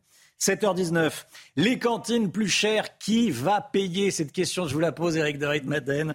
Le chiffre éco, avec cette crainte pour les familles, le prix des cantines va augmenter. Vous avez le chiffre, Eric hein? Alors, on a le chiffre donc entre 5 et 10% euh, Vous voyez, c'est de marge assez large. Et c'est confirmé ce matin euh, par euh, Philippe Laurent, le, maire de Sceaux, dans les Hauts-de-Seine. Il était votre invité hein, dans la mmh. matinale. Il est vice-président de l'Association des maires de France. Alors, il dit que ça sera peut-être pas tout de suite en septembre, mais en tout cas pour Noël et puis le reste de l'année. Et pourquoi? Eh ben Parce que euh, tout simplement, les communes doivent répercuter la hausse des prix des matières premières, des salaires versés aux employés des cantines. Et en plus, il y a pénurie de main-d'œuvre. Donc, on trouve difficilement euh, cette main-d'œuvre. Et donc, qui est derrière tout cela? Eh bien, ce sont les entreprises de restauration collective que, qui sont, alors, je vous cite les noms, hein, Sodexo, Elior, Groupe Compass. Voilà. Et ils ont dit, nous, on ne s'en sort plus, il faut augmenter les prix. Alors, les maires sont en première ligne parce que ce sont eux qui subventionnent, bien sûr, les cantines. Mais ça tombe mal parce que vous savez que les recettes baissent actuellement euh, pour les collectivités avec la suppression de la taxe d'habitation. Et puis, euh, en plus de ça, eh on ne sait pas où l'inflation va aller. Hein. ça peut encore aller plus loin, d'où cette hausse qui pourrait continuer donc euh, l'année prochaine. Alors, une rentrée difficile, disait ce week-end Emmanuel Macron, ça, on en est sûr. Mais qui va payer derrière tout ça? Eh Est-ce que ce sont les parents qui verront leur part augmenter? Est-ce que c'est le contribuable qui payera plus? Ou aussi peut-être baisse des portions, moins de poissons, moins de viande dans les assiettes. Bon, le maire ce matin de Sceaux a dit non, ce serait quand même difficilement acceptable parce que beaucoup d'enfants prennent un repas seulement par jour. Il faut bien voir dans les familles modestes. Hein. Il disait aussi que le prix d'un repas, ça pouvait être entre 1 euro et 8 euros. Donc vous voyez, la marge est large. En tout cas, il faut retenir ce chiffre 5 à 10% de hausse pour les cantines dès cet automne, peut-être plutôt vers euh, Noël. En tout cas, se serrer la ceinture, ça c'est sûr, c'est ce qui nous attend. Merci beaucoup, Eric. Oui, c'est vrai, réduire les, portions. Alors, il, expliquait, euh, Philippe Laurent, le, maire de Sceaux, expliquait que euh, tous les enfants n'avaient pas les mêmes besoins. Il y a des petits gabarits qui ont peu d'appétit, il y a des plus gros gabarits qu'on voilà, on peut jouer là-dessus aussi. Bon, il va falloir être inventif parce que de toute façon l'inflation, l'inflation euh, est là. Merci beaucoup, Eric. Vous êtes là pour une mauvaise nouvelle, vous aussi, Pierre Chasseret. Ah, Bonjour. Moi, quand je reviens, c'est toujours pour annoncer une augmentation. Ah oui, alors, bon, réparer sa voiture coûte de plus en plus cher. On l'a vu pour la quantité. De toute façon, on peut faire tous les sujets avec l'inflation. Tout bon. Les réparations des voitures en détail avec vous. Heureux de vous retrouver, Pierre Chasseret. À tout de suite. Pierre Chasseret avec nous. Bonjour Pierre, 40 millions d'automobilistes. Réparer sa voiture coûte de plus en plus cher partout en France. Et l'île de France n'est plus la région où les coûts de la réparation sont les plus élevés. C'est vrai que la région parisienne, c'était là où ça coûtait le plus cher. C'est plus vrai maintenant. C'est plus du tout vrai, Romain. Mm. maintenant, il faut comprendre quelque chose. Ça augmente partout. L'île de France, il y a encore 5 ans, hein, c'était 15% plus cher par rapport à la moyenne nationale. C'était 26% plus cher que la région la moins chère, qui était les Hauts-de-France. Eh bien, c'est fini. Regardez la carte. C'est aujourd'hui, maintenant, en Auvergne, Rhône-Alpes, qu'on a la zone la plus chère au-dessus de la moyenne nationale, et en Centre-Val de Loire, que les réparations sont encore un petit peu moins chères. Eh ça, ça c'est très important. Euh, on voit surtout que l'écart de la facture est très minime entre les régions. Oui, je vous le disais, il y avait 26% d'écart. Ça valait le coup quand même d'aller en province pour faire ses travaux à l'époque sur la voiture. Eh bien, c'est fini. Maintenant, l'écart entre les régions, il n'est plus que de 5%. Plus d'intérêt donc à faire réparer sa voiture ailleurs. Et ce qu'il faut retenir, c'est que l'écart s'est réduit par un nivellement des tarifs vers le haut. Tiens, on va regarder euh, le prix d'une révision automobile moyenne. On augmente de 9 euros en un an. C'est une hausse quand même assez conséquente par rapport à 2021. Si on regarde le fameux kit de distribution, qui est quand même euh, un, un travail relativement cher à effectuer sur le véhicule, on était à 522 euros, on passe à 556 euros en moyenne. Là, ça commence à se faire ressentir grandement. Comment explique-t-on cette augmentation des coûts? Alors évidemment, il y a les tensions internationales avec la Chine qui s'est arrêtée notamment avec pas mal de pics Covid où il a fallu mettre euh, en pause les usines, mais ce n'est pas la raison principale. La raison principale, c'est qu'en France, le parc automobile vieillit, qu'il y a davantage de besoins en réparation et donc une pénurie de pièces parce que la Chine n'arrive plus à fournir. L'âge moyen en France de notre parc automobile est maintenant à plus de 11 ans et c'est très vieux pour un parc automobile. Merci beaucoup, Pierre Chasseret. Pierre Chasseret, tous les matins, l'avis, le point de vue des, euh, automobilistes. Je vais dire que nous sommes tous, ou presque, Quasi. ou presque, bien sûr. 7h25, le temps, on commence avec la météo des plages. Le temps avec vous, Alexandra Blanc, en duplex de la terrasse CNews. Alexandra, quel est le programme météo du jour? Eh bien, une météo contrastée selon les régions. On ne sera pas tous logés à la même enseigne avec l'arrivée d'une nouvelle perturbation par les régions de l'Ouest. Perturbation qui donne actuellement quelques averses, notamment entre Biarritz, le Bordelais ou encore en remontant vers la Bretagne ainsi que du côté de la Normandie avec un temps bien nuageux ce matin sur les trois quarts du pays. En revanche, si vous êtes sur les régions de l'Est, notamment entre l'arc méditerranéen, le Lyonnais ou encore le Nord-Est, eh bien là, le ciel est parfaitement dégagé. Dans l'après-midi, très peu d'évolution, si ce n'est le retour de quelques quelques éclaircies entre le sud-ouest et la Touraine. En revanche, toujours un temps bien nuageux, bien chargé entre la Bretagne et la Normandie. À noter également le maintien du Mistral et de la Tramontane en Méditerranée. Attention donc au risque d'incendie. Côté température, c'est très doux ce matin. Grâce à qui? Eh bien, grâce aux nuages, les températures restent particulièrement douces. 18 degrés en moyenne pour le sud-ouest, 17-18 degrés également pour le bassin parisien ou encore 23 degrés à Nice. Et dans l'après-midi, eh bien, les températures resteront estivales 28 à Paris, 28 degrés également dans le sud-ouest, 29 degrés entre Lyon et Grenoble. En revanche, ce restera un petit peu plus frais sur la pointe bretonne avec 22 degrés cet après-midi. Température donc un petit peu plus fraîche avec le passage de la perturbation. La suite du programme, pic de chaleur attendu entre mercredi et jeudi avec des températures qui vont de nouveau s'envoler. On pourrait localement dépasser les 35-36 degrés dans le sud-ouest. C'est News, il est 7h28. Bienvenue à tous. Merci d'être avec nous. Merci de démarrer cette journée avec nous, cette semaine avec nous. L'équipe de la matinale est là. On est avec Chana Lousteau, on est avec Paul Sugy, Pierre Chasseret, Eric de Ritmaten et Alexandra Blanc qu'on vient de, de quitter à l'instant. Allez, les infos, il est bientôt 7h30 alors que la France a retrouvé ses touristes. Et ça, c'est une bonne nouvelle. Certains délinquants s'attaquent dans certaines grandes villes aux porteurs de montres de luxe pour les leur voler, bien sûr.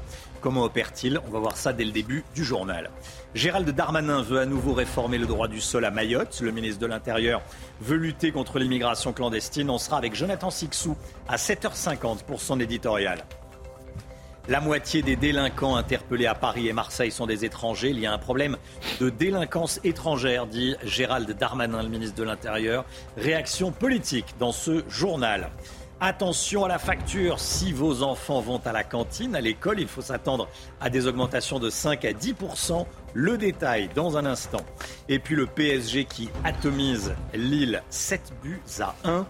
Mbappé signe un triplé et égale le record du but le plus rapide en Ligue 1.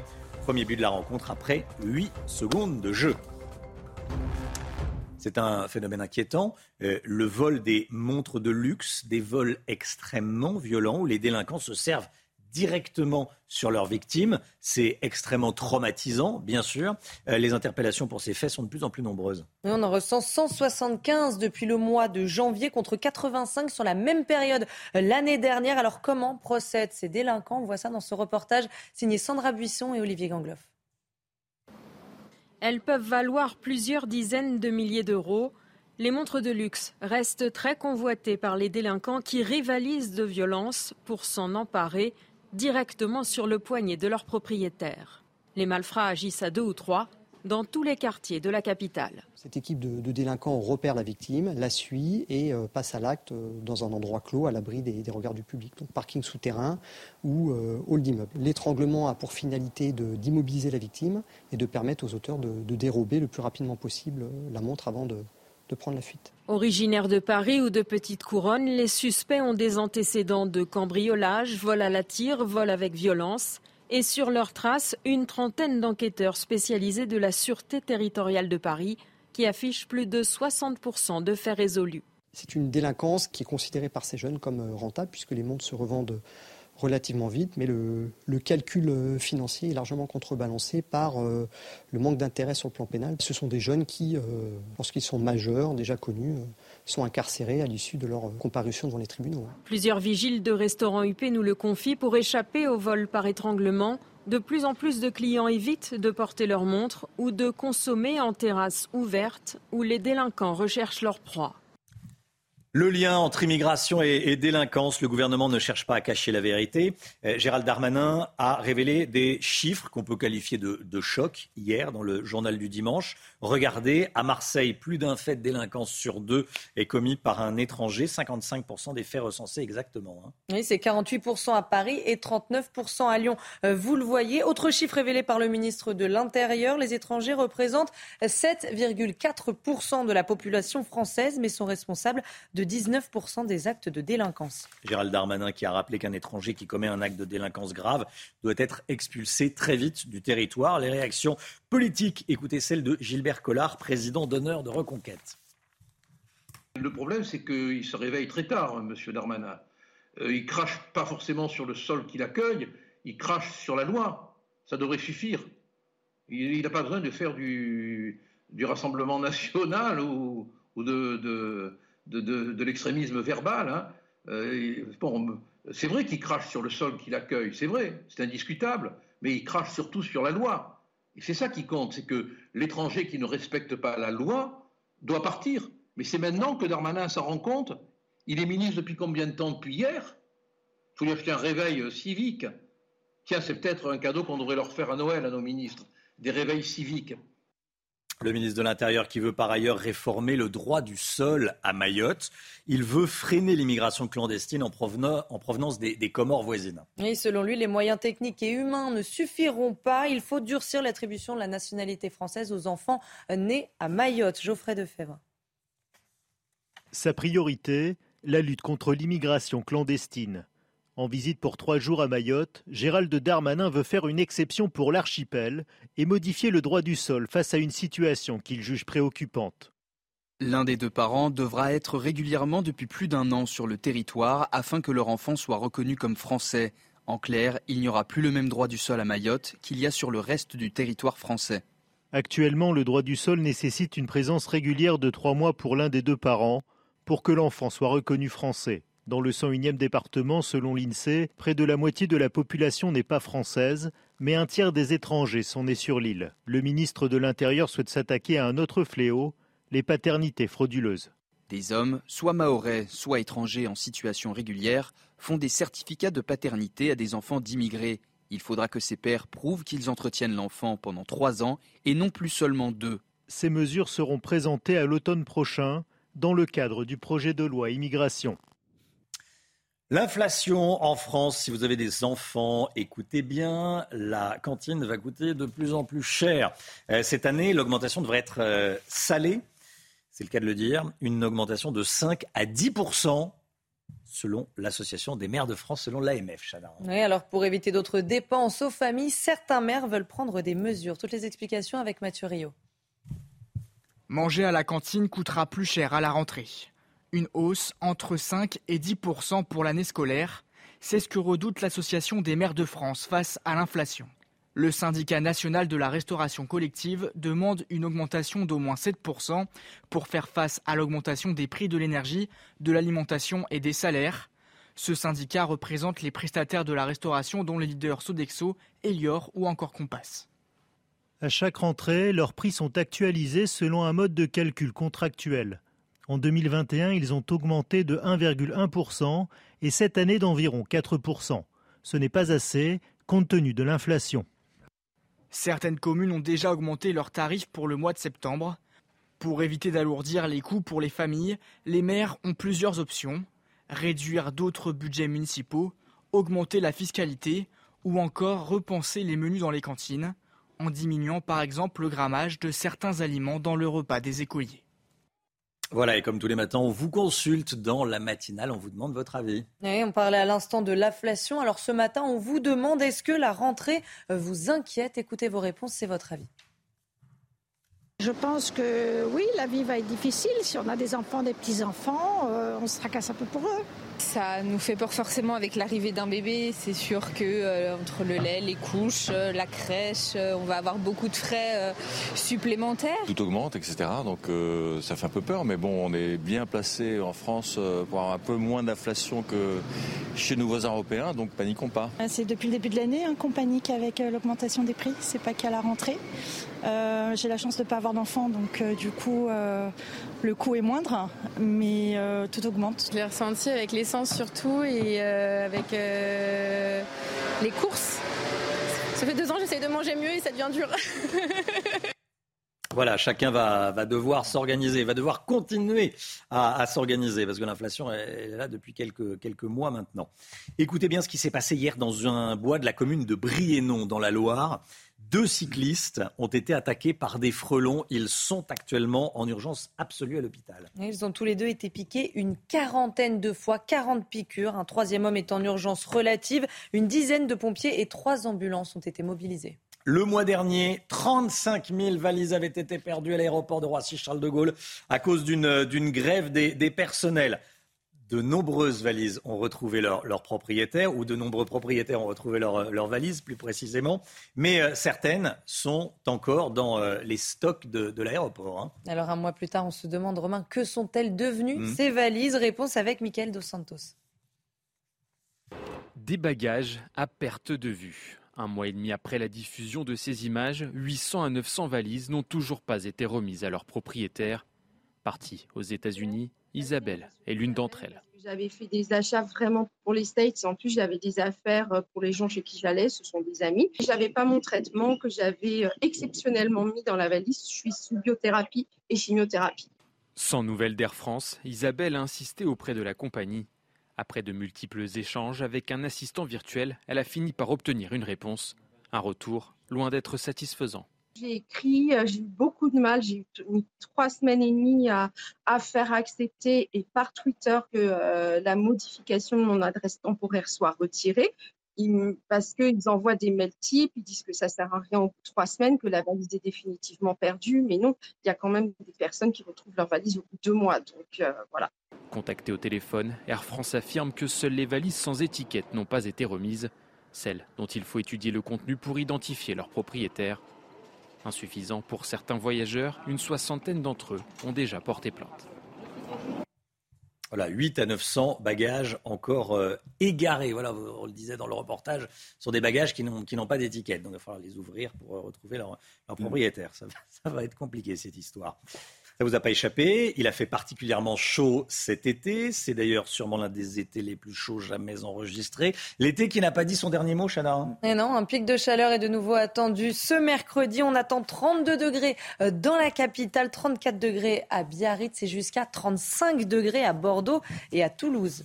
35 degrés à Bordeaux, 35 degrés à Toulouse. Voilà, mercredi. Et, euh, Alexandra nous, nous annonce des, orages pour le, pour le lendemain, pour, euh, pour jeudi. Voilà l'été qui n'a pas dit son dernier mot. Allez, le gouvernement serre la vis sur la lutte contre le trafic de drogue. Il annonce en tout cas qu'il va renforcer les effectifs de police et créer de nouvelles unités. Pourquoi faire?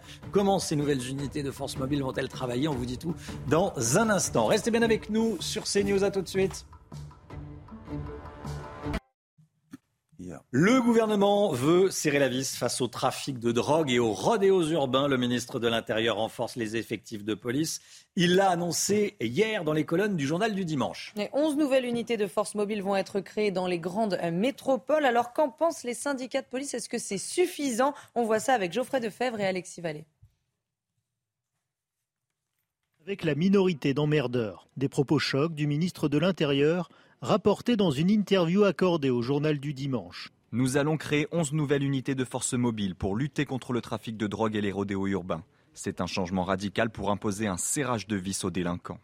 Dans la soirée du samedi, Gérald Darmanin a publié une série de tweets sur la répartition de ces nouveaux effectifs. Par exemple, plus 160 à Lyon, 240 à Marseille ou encore 160 à Montpellier. Pour Mathieu Vallée du syndicat indépendant des commissaires de police, il faut plutôt réorganiser les services. Dans les centres de rétention administrative, dans les tribunaux, dans les gardes des institutions de la République, vous avez plus de 4000 policiers qui sont mobilisés pour garder des portes ou garder des murs. Il y a beaucoup trop de policiers aujourd'hui qui ne font pas des missions de police. De son côté, Bruno Bartocchetti salue ces annonces, mais demande plus de rigueur dans le suivi judiciaire. Aujourd'hui, euh, le, travail est une chaîne en matière de délinquance. C'est on interpelle, on fait un travail judiciaire et on transmet au parquet.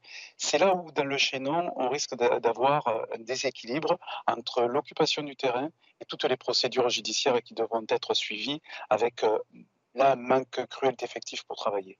En plus de ces nouvelles unités mobiles, Gérald Darmanin a précisé que 200 brigades de gendarmerie vont être créées en 6 ans pour assurer la sécurité dans la ruralité. L'insécurité en France, les Français sont loin d'être convaincus par le bilan du gouvernement. Hein. D'après un sondage pour le JDD, trois quarts d'entre vous le jugent négatif. Alexis Vallée.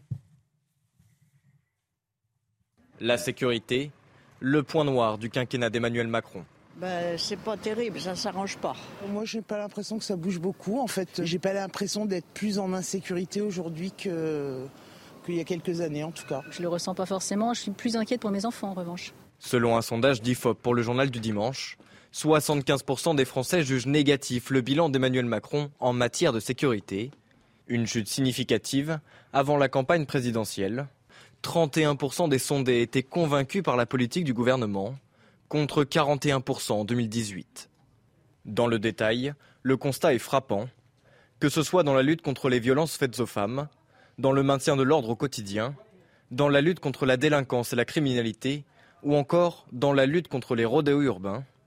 Seul, le bilan en matière de lutte contre le terrorisme divise la population. Selon l'un des directeurs généraux de l'IFOP, Frédéric Dabi, cette baisse de confiance est visible dans toutes les catégories de population, y compris dans le socle électoral d'Emmanuel Macron.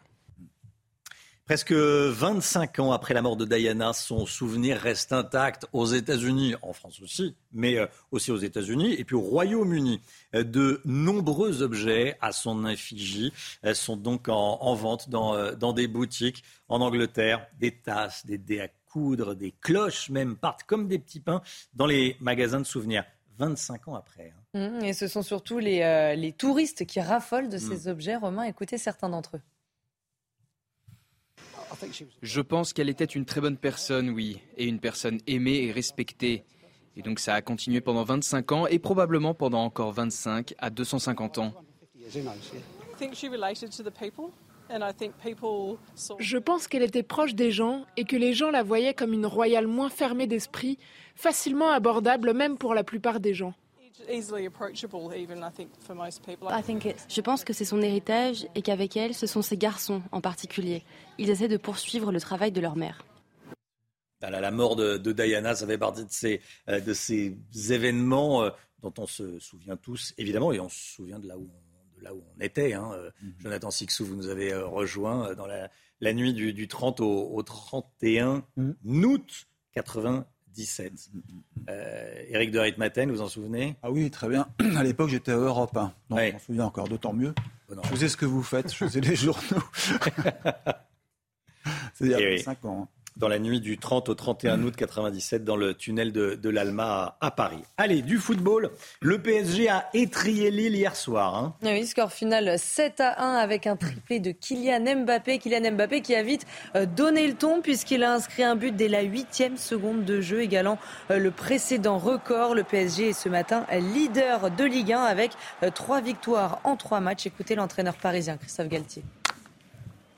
On a eu une semaine parfaite dans le travail parfaite sur le plan de jeu, parfaite sur l'intensité et sur euh, ce que devait être une équipe, le comportement que devait avoir une équipe.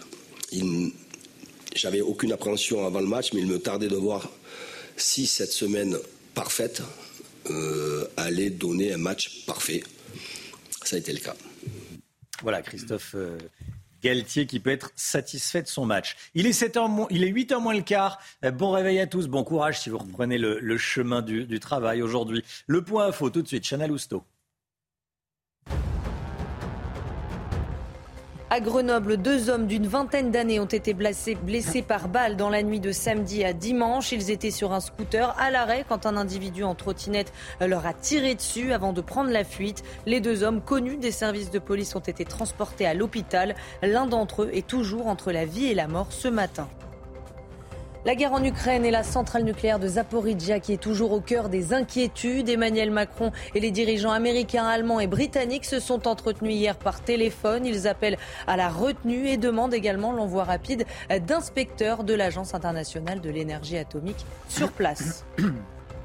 En Corse, l'heure est à l'analyse après les orages meurtriers de jeudi dernier. Le Conseil exécutif de Corse appelle à tirer des leçons de ce qu'il s'est passé. Météo France n'avait placé la Corse en vigilance orange que quelques minutes avant le début des orages. Alors parmi les propositions, l'installation de bouées de mesure tout autour de l'île pour mieux anticiper. L'édito écho avec vous, Eric de Ritmaten. Aura-t-on assez d'électricité cet hiver? Première question, euh, et pas des moindres. Et euh, à quel prix? Deuxième question, et pas des moindres non plus. Le gouvernement s'organise pour trouver les solutions. Vous, avez connaissance de quelques pistes, Oui, écoutez, la première piste, c'est déjà de remettre en route les centrales nucléaires qui sont en maintenance. Hein, je vous rappelle que 50% des réacteurs était à l'arrêt cet été. Alors, euh, bon, en France, on a 56 réacteurs nucléaires. Euh, ça veut dire qu'il n'y en avait que 30 qui tournaient au mois de juillet. Et là, le gouvernement a tapé euh, du poing sur la table en disant il faut accélérer la remise en état des centrales qui ont des défaillances techniques ou qui ont des problèmes de corrosion. Donc, pour les moins graves, on va les remettre en route. Ça veut dire que l'hiver 2022, on aurait 44 réacteurs nucléaires sur 56. Est-ce que cela suffira? Je réponds non. C'est pour ça qu'il y a la centrale au charbon de Saint-Avold qui est en cours de redémarrage, premièrement. Deuxièmement, peut-être qu'il faudra importer aussi de l'énergie au prix fort. Et puis, espérons surtout que l'hiver sera doux. Ça, c'est la clé numéro un. Sinon, bah, il faudra rationner l'électricité. Rationner, ça veut dire quoi? Ça veut dire qu'il y aura des délestages sans doute pour les entreprises, c'est-à-dire les grosses industries pourraient être touchées par quelques coupures temporaires. Quant aux particuliers, alors là, on n'y touchera pas. Euh, les services de santé non plus, bien entendu, seront prioritaires, donc pas de coupure, mais des, des économies quand même d'énergie qui seront demandées. Je les rappelle, l'ADEME, l'agence de l'énergie, va demander par exemple de baisser la température chez les particuliers. Passer à 19 degrés. Il y aura moins d'appareils en veille, ça sera demandé. Moins de machines à laver si possible. Une maîtrise des éclairages. Et là, j'en viens à un point important. Les communes, par exemple, vont être sollicitées pour réduire les éclairages dans les villes. Alors, dans certaines petites villes, il y a déjà la suspension, vous savez, des enseignes lumineuses la nuit entre 1h et 6h du matin. Mais là, ce serait dans les grandes villes qu'il y aurait cette suspension donc des publicités lumineuses, sauf dans les gares et les aéroports. Ensuite, concernant le gaz, là, heureusement, la France n'est pas dépendante. Trop, beaucoup moins que l'Allemagne. Hein. Et surtout, les stockages sont maintenant pratiquement à 100%. On a la chance d'avoir le nucléaire, il faut le rappeler, avec en plus le retour des centrales qui est en maintenance. Et puis l'État qui subventionne, et là j'en viens à un point important, c'est ce que disait Bruno Le Maire hier dans le journal Sud-Ouest, le quotidien Sud-Ouest. Il disait que la France, c'est vrai, bah, aide tout le monde, aide les, est très généreuse, hein, voilà si on veut résumer sa, sa parole, et que, euh, eh bien, grâce à ça, on aide les Français aujourd'hui. C'est maintenant qu'il faut le faire. Certes, ça coûte cher pour les caisses de l'État, mais là, c'est vrai que le, le ministère de l'économie fait les efforts qu'il faut. Je rappelle, il faut aussi que EDF augmente sa production ça, euh, il y a une sacrée pression qui est mise et c'est pour ça, je le rappelle, que l'État monte à 100% du capital d'EDF. Autrement dit, fini la part qui était dans le privé. Maintenant, c'est l'État qui va tout diriger. Éric, vous nous dites que l'État continue de bloquer euh, les tarifs d'électricité à 4% de hausse seulement cette année. Voilà, confirmé par euh, Bruno Le Maire dans Sud-Ouest hier. 4% de hausse seulement en 2022.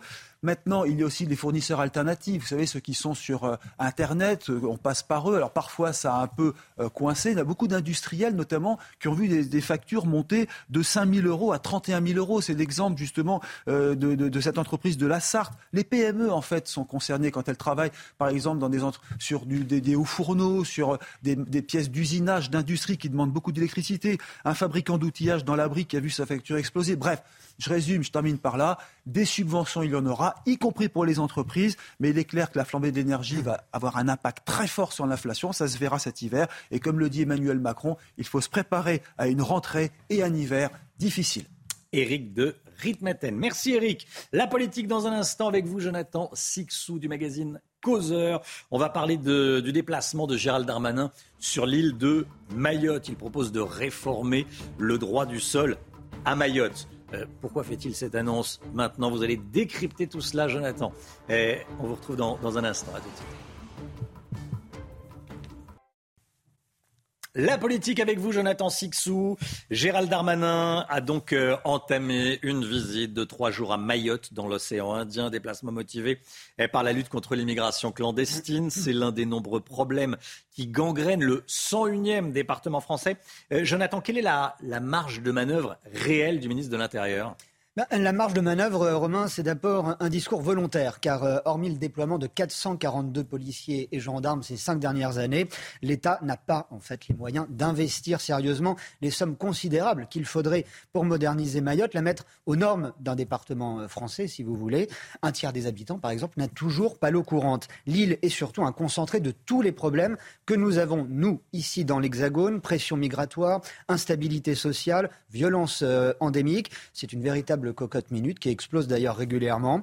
C'est le département le plus pauvre de France, Mayotte. 77% de la population vit sous le seuil de pauvreté et c'est aussi celui qui connaît le plus de crimes et de délits. Impossible de s'attaquer à tout et en même temps. Gérald Darmanin concentre donc d'abord ses efforts sur l'immigration illégale. Vous l'avez dit, Romain. C'est en fait le nœud du problème et c'est le nœud de la violence de l'île qui est souvent d'origine ethnique. La moitié des Mahorais sont des Comoriens. L'arrivée massive de populations euh, étrangères vient aussi gonfler les chiffres de la natalité qui génère une autre fraude nouvelle et particulière à Mayotte, le trafic de reconnaissance de paternité, ce qui permet de naturaliser en fait euh, des enfants d'immigrés clandestins. Alors sur le terrain, Gérald Darmanin s'est fait présenter les nouveaux moyens aériens et euh, maritimes pour renforcer la surveillance des côtes. Il va aussi visiter un centre de rétention administrative. La reconduite à la frontière à Mayotte, ça marche. Il y en a eu plus de 23 000 l'année dernière. Alors Jonathan, pour renforcer cette lutte contre l'immigration illégale, Gérald Darmanin annonce un changement que certains qualifient d'historique, mais c'est vrai qu'on en parle depuis assez longtemps, une réforme du droit du sol à Mayotte. À quoi va-t-elle ressembler? Alors ça se fera dans le cadre de la loi sur euh, l'immigration présentée cet automne euh, au Parlement. Il va être proposé euh, d'adapter la loi sur le droit du sol à la situation de Mayotte. Ceci n'entame en rien la République une et indivisible parce qu'il est parfaitement légal de faire des exceptions et d'adapter la loi à des particularités selon les terrains. C'est le cas à Mayotte et pour en arriver là, c'est dire si la pression migratoire est devenue intenable sur place. Hier, dans le JDD, Gérald Darmanin a précisé cette mesure. L'un des deux parents devra être depuis plus d'un an sur le territoire de façon régulière afin que l'enfant soit reconnu comme français. Ça paraît un peu léger, mais ça veut dire qu'aujourd'hui, ça l'est euh, encore plus. Et la question qu'on peut se poser, c'est si le gouvernement est prêt et capable de durcir les conditions d'obtention de la nationalité à Mayotte. Pourquoi ne le fait-il pas sur tout le territoire?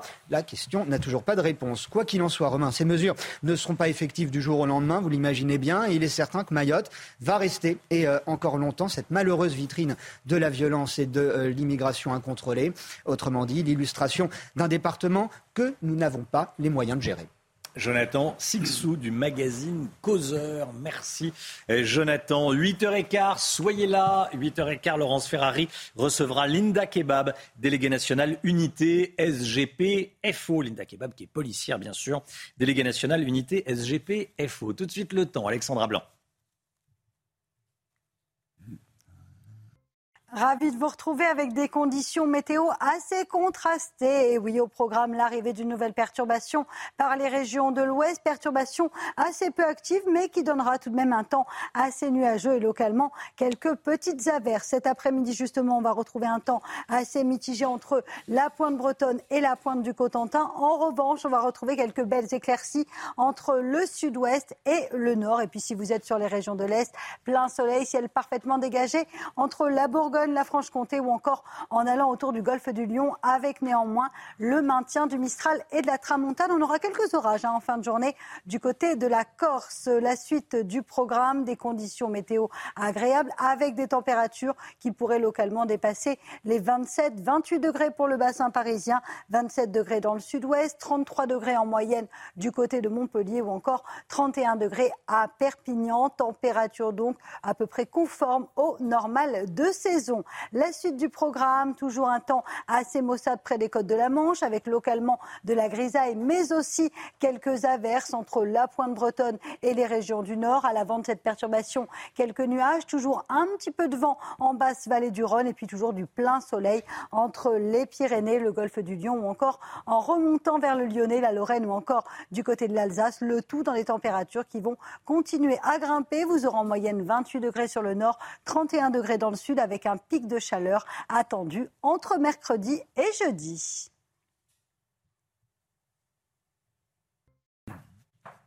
C'est News, 7h58. Bienvenue à tous. Merci d'être avec nous. Merci d'avoir choisi CNews pour démarrer cette journée et cette semaine. On est tous ravis de vous retrouver avec euh, Chana Lousteau, évidemment. Paul Sugy est là. Jonathan Sixou nous accompagne. Eric de Ritmaten, Alexandra Blanc euh, à l'instant, Alexandra qui nous annonce que, l'été n'est pas terminé. Hein. Ce n'est pas parce qu'on a retrouvé le chemin des, studios. Et vous, vous, vous retrouvez peut-être le, chemin du, travail. Aujourd'hui, bon courage si c'est le cas. Voilà, ça ne veut pas dire que, l'été est fini. On va voir ça, évidemment, euh, tout au long de cette matinale. En tout cas, on est tous ravis tous ravis, je m'en étouffe, de vous, euh, de vous retrouver. J'espère que l'inverse est vrai également. Allez, 7h58, toutes les informations. Et on commence avec le prix des cantines scolaires il devrait augmenter entre 5 et 10 Comment ça s'explique? Qui va payer? Reportage dès le début du journal. Les délinquants étrangers représentent la moitié des délinquants interpellés à Paris et à Marseille. Le sujet n'est plus tabou, nous dira Paul Sugy. A tout de suite, Paul. Gérald Darmanin à Mayotte, la situation sur l'île est catastrophique. Le ministre de l'Intérieur veut réformer le droit du sol qui accorde automatiquement la nationalité française. L'été n'a pas dit son dernier mot. Pic de chaleur mercredi, orage jeudi. On verra ça donc avec euh, Alexandra Blanc depuis la terrasse CNews. Et puis le PSG qui atomise Lille 7 buts à 1. Mbappé signe un triplé et égale le record du but le plus rapide en Ligue 1. Premier but de la rencontre après 8 secondes de jeu. On en parle évidemment ce matin. L'inflation en France, si vous avez des enfants, écoutez bien, la cantine va coûter de plus en plus cher cette année. Augmentation de 5 à 10% selon l'Association des maires de France. Hein. alors, pour éviter de nouvelles dépenses aux familles, certains maires veulent prendre de nouvelles mesures. Les explications de, de Martin Rio. Manger à la cantine risque de coûter plus cher à la rentrée. Une hausse entre 5 et 10% c'est ce que redoute l'Association des maires de France. Face à l'inflation, les prestataires de la restauration collective demandent une augmentation d'au moins 7%. Ça s'explique en effet par l'augmentation du coût des aliments, ça s'explique aussi un peu par l'augmentation du coût de l'énergie, parce que bah, pour fabriquer ces aliments, il faut de l'énergie. Ça s'explique enfin par euh, l'augmentation euh, des coûts de personnel. Il y aura pour euh, chaque commune à se poser la question de savoir si ce coût est répercuté sur les familles. Un choix politique. Les mairies peuvent aussi répercuter cette hausse sur leur budget. Autre solution, repenser les menus dans les cantines en diminuant le grammage de certains aliments dans le repas des écoliers. Par exemple, des morceaux de viande plus petits. Je pense que la plupart des maires et des équipes municipales refuseront cela. Maintenant, euh, il y a aussi euh, un travail qui est fait dans les écoles de ce qu'on appelle la lutte contre le gaspillage alimentaire parce qu'on constate que tous les enfants n'ont pas exactement le même euh, besoin. Et donc, par conséquent, il y a un travail d'affinage en réalité de dégrammage. Pour soutenir les communes, l'Association des maires de France demande une revalorisation des dotations de l'État sur l'inflation.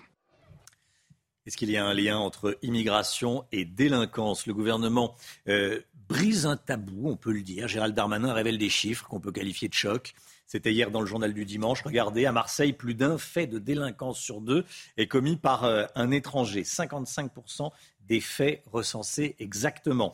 Euh, ce sont 48% à Paris et 39% à Lyon. Autre chiffre révélé par le ministre de l'Intérieur, les étrangers représentent 7,4% de la population française, mais sont responsables de 19% des faits de délinquance. Oui, Gérald Darmanin qui a rappelé qu'un étranger qui commet un acte de délinquance grave doit être expulsé au plus vite du territoire. Mais concrètement, que dit la loi? Toutes les explications avec Alexis Vallée. Une procédure d'expulsion une décision administrative qui concerne un étranger de plus de 18 ans vivant irrégulièrement en France ou représentant une menace grave pour l'ordre public. La menace est évaluée en fonction du comportement, comme des violences, du trafic de drogue ou encore une incitation au terrorisme. Mais il n'est pas nécessaire d'avoir fait l'objet d'une condamnation pénale. Seul un préfet ou le ministre de l'Intérieur peut prendre cet arrêté la procédure d'expulsion peut être exécutée immédiatement, même si un recours est déposé. Seul le refus du pays d'accueil peut contrevenir à cette mesure. L'étranger voit son titre de séjour lui être retiré. Il peut être contraint par la force de monter dans un moyen de transport sous escorte policière. Il peut être placé en centre de rétention pendant l'organisation de son retour. Et s'il est déjà incarcéré, il sera expulsé dès la fin de sa peine. L'intéressé peut toutefois saisir le juge administratif pour annuler la décision. S'il est expulsé, il ne pourra plus venir en France, sauf si la mesure d'expulsion est abrogée par l'administration elle-même. Paul Sugy avec nous. Paul, on a, on a le sentiment qu'un tabou est brisé. Oui, et puis en plus, euh, d'autant plus, c'est un fait de gloire de la part de Gérald Darmanin, dont on sait qu'il est l'héritier spirituel du sarkozysme, que pour le coup, Nicolas Sarkozy, en 2003, lorsqu'il était ministre de l'Intérieur, eh bien, avait réduit la possibilité de la double peine en France. Alors, il ne l'avait pas supprimée, elle est toujours possible, c'est-à-dire qu'on peut toujours, un juge peut toujours prononcer une peine d'expulsion euh, en complément d'une peine euh, pénale lorsque un étranger commet un délit sur le sol français, mais Nicolas Sarkozy avait limité le nombre de cas où elle pouvait s'appliquer. Gérald Darmanin remet le sujet sur la table, il le fait à bon droit lorsque on voit les statistiques qu'il cite, puisque euh, on se rend bien compte que euh, à Paris, Lyon, Marseille, on imagine dans beaucoup d'autres grandes villes de France, les policiers français ont extrêmement souvent maille à partir avec des étrangers, beaucoup plus que ce que l'on pourrait imaginer compte tenu euh, du faible nombre d'étrangers en France, 7,4% seulement.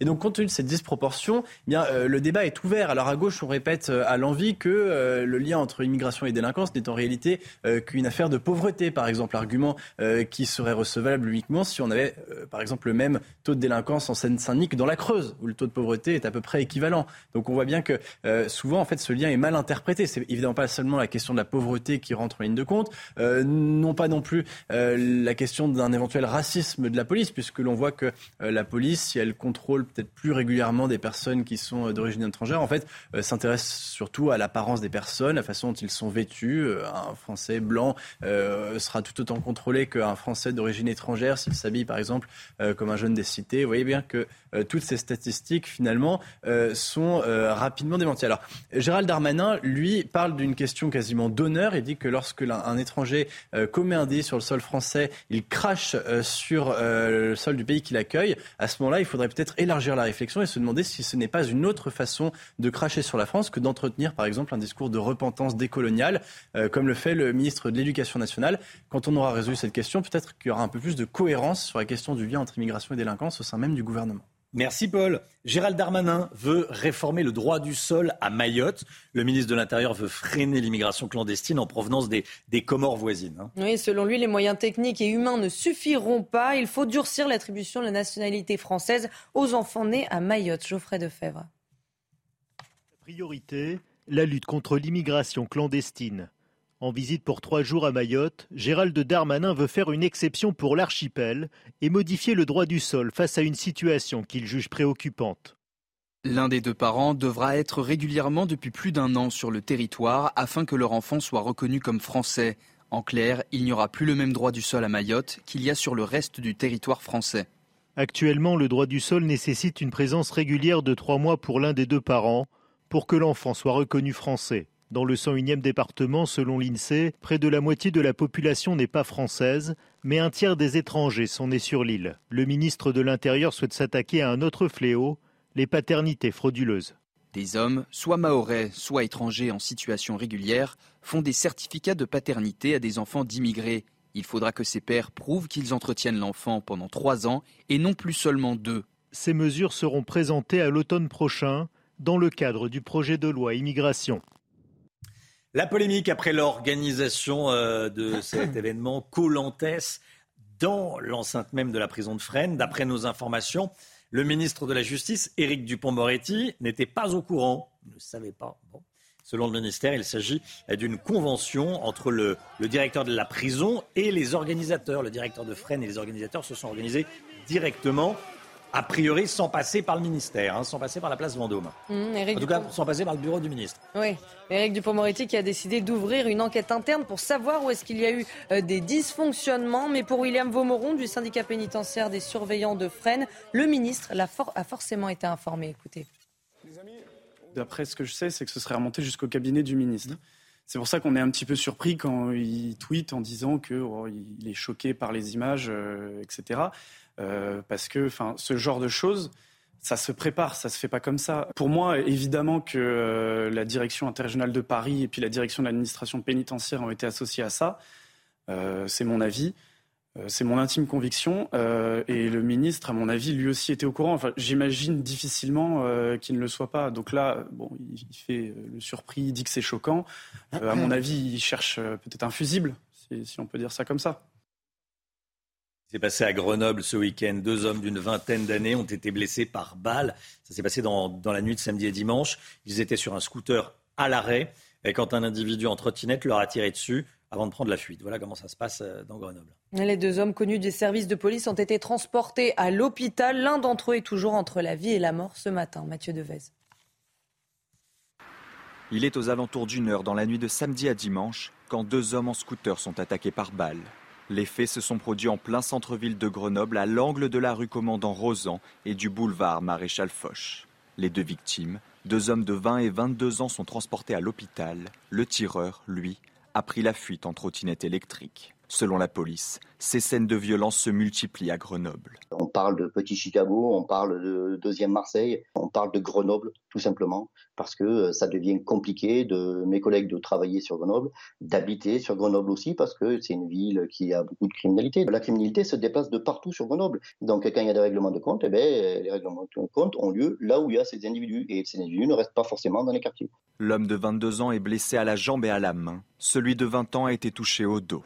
Son pronostic vital est engagé. Tous deux sont connus des services de police. Certains dénoncent le laxisme de la mairie. Les caméras n'ont pas augmenté, les, caméras de vidéoprotection euh, sont là où maintenant on essaie de les diriger pour faire du contrôle de, stationnement et non pas de, la prévention ou de l'aide à la résolution d'enquête comme là on en aurait pu avoir besoin euh, dans cette affaire. Selon le procureur de la République de Grenoble, c'est la cinquième tentative de meurtre dont le parquet est saisi cet été.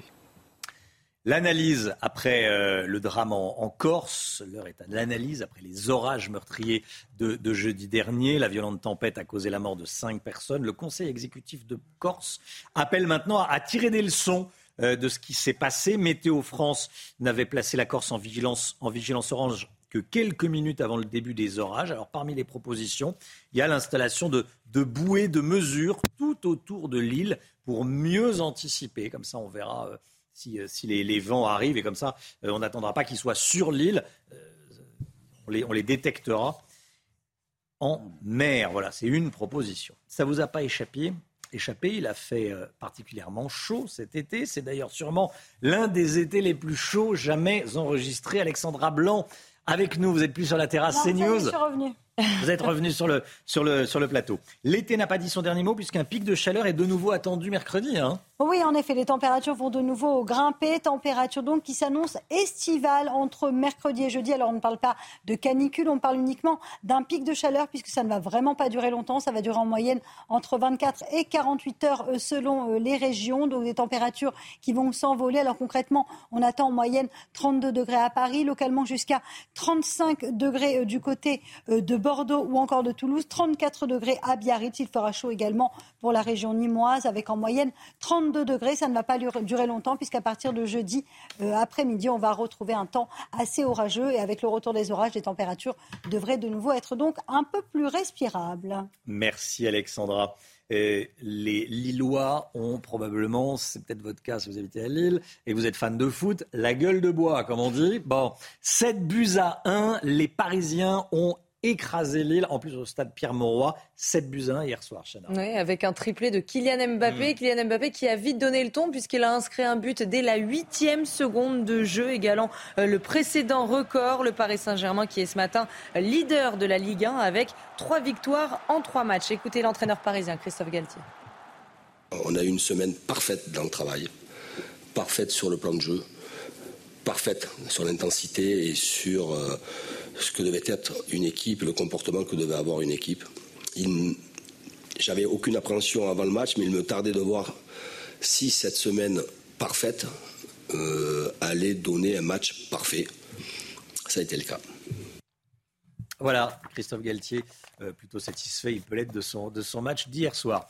Restez bien avec nous dans un instant. Laurence Ferrari, qu'on est également ravi de, retrouver. Laurence Ferrari qui reçoit euh, Linda Kebab qui est policière, bien sûr, déléguée nationale, unité SGP, police FO. C'est dans un instant, à tout de suite.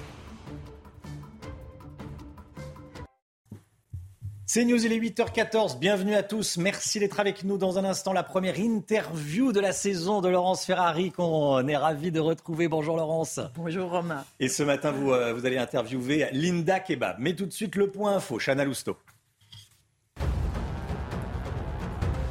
La rentrée scolaire approche et une association de parents d'enfants handicapés alerte. Selon elle, ces enfants sont les grands oubliés de l'éducation nationale, avec seulement quelques heures de cours par semaine.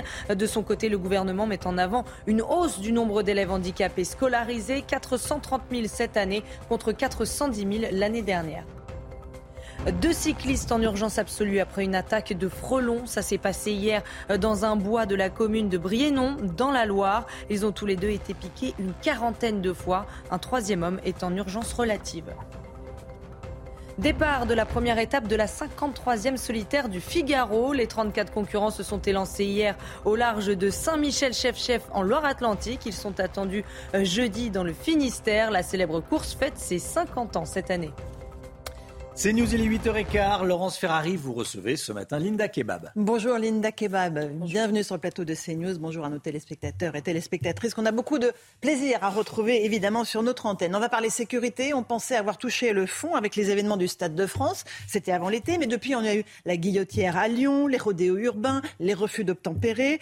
Et la rentrée côté sécurité s'annonce explosive. On va en parler dans un instant. C'est le lot quotidien des policiers. Mais d'abord, un mot un commentaire de votre part sur euh, ce qui devient une affaire politique. Ces séances de karting, vous avez bien entendu, karting au cœur même de la prison de Fresnes. Le ministre de la Justice, Éric Dupont-Moretti, affirme qu'il a découvert ces images sur les réseaux sociaux.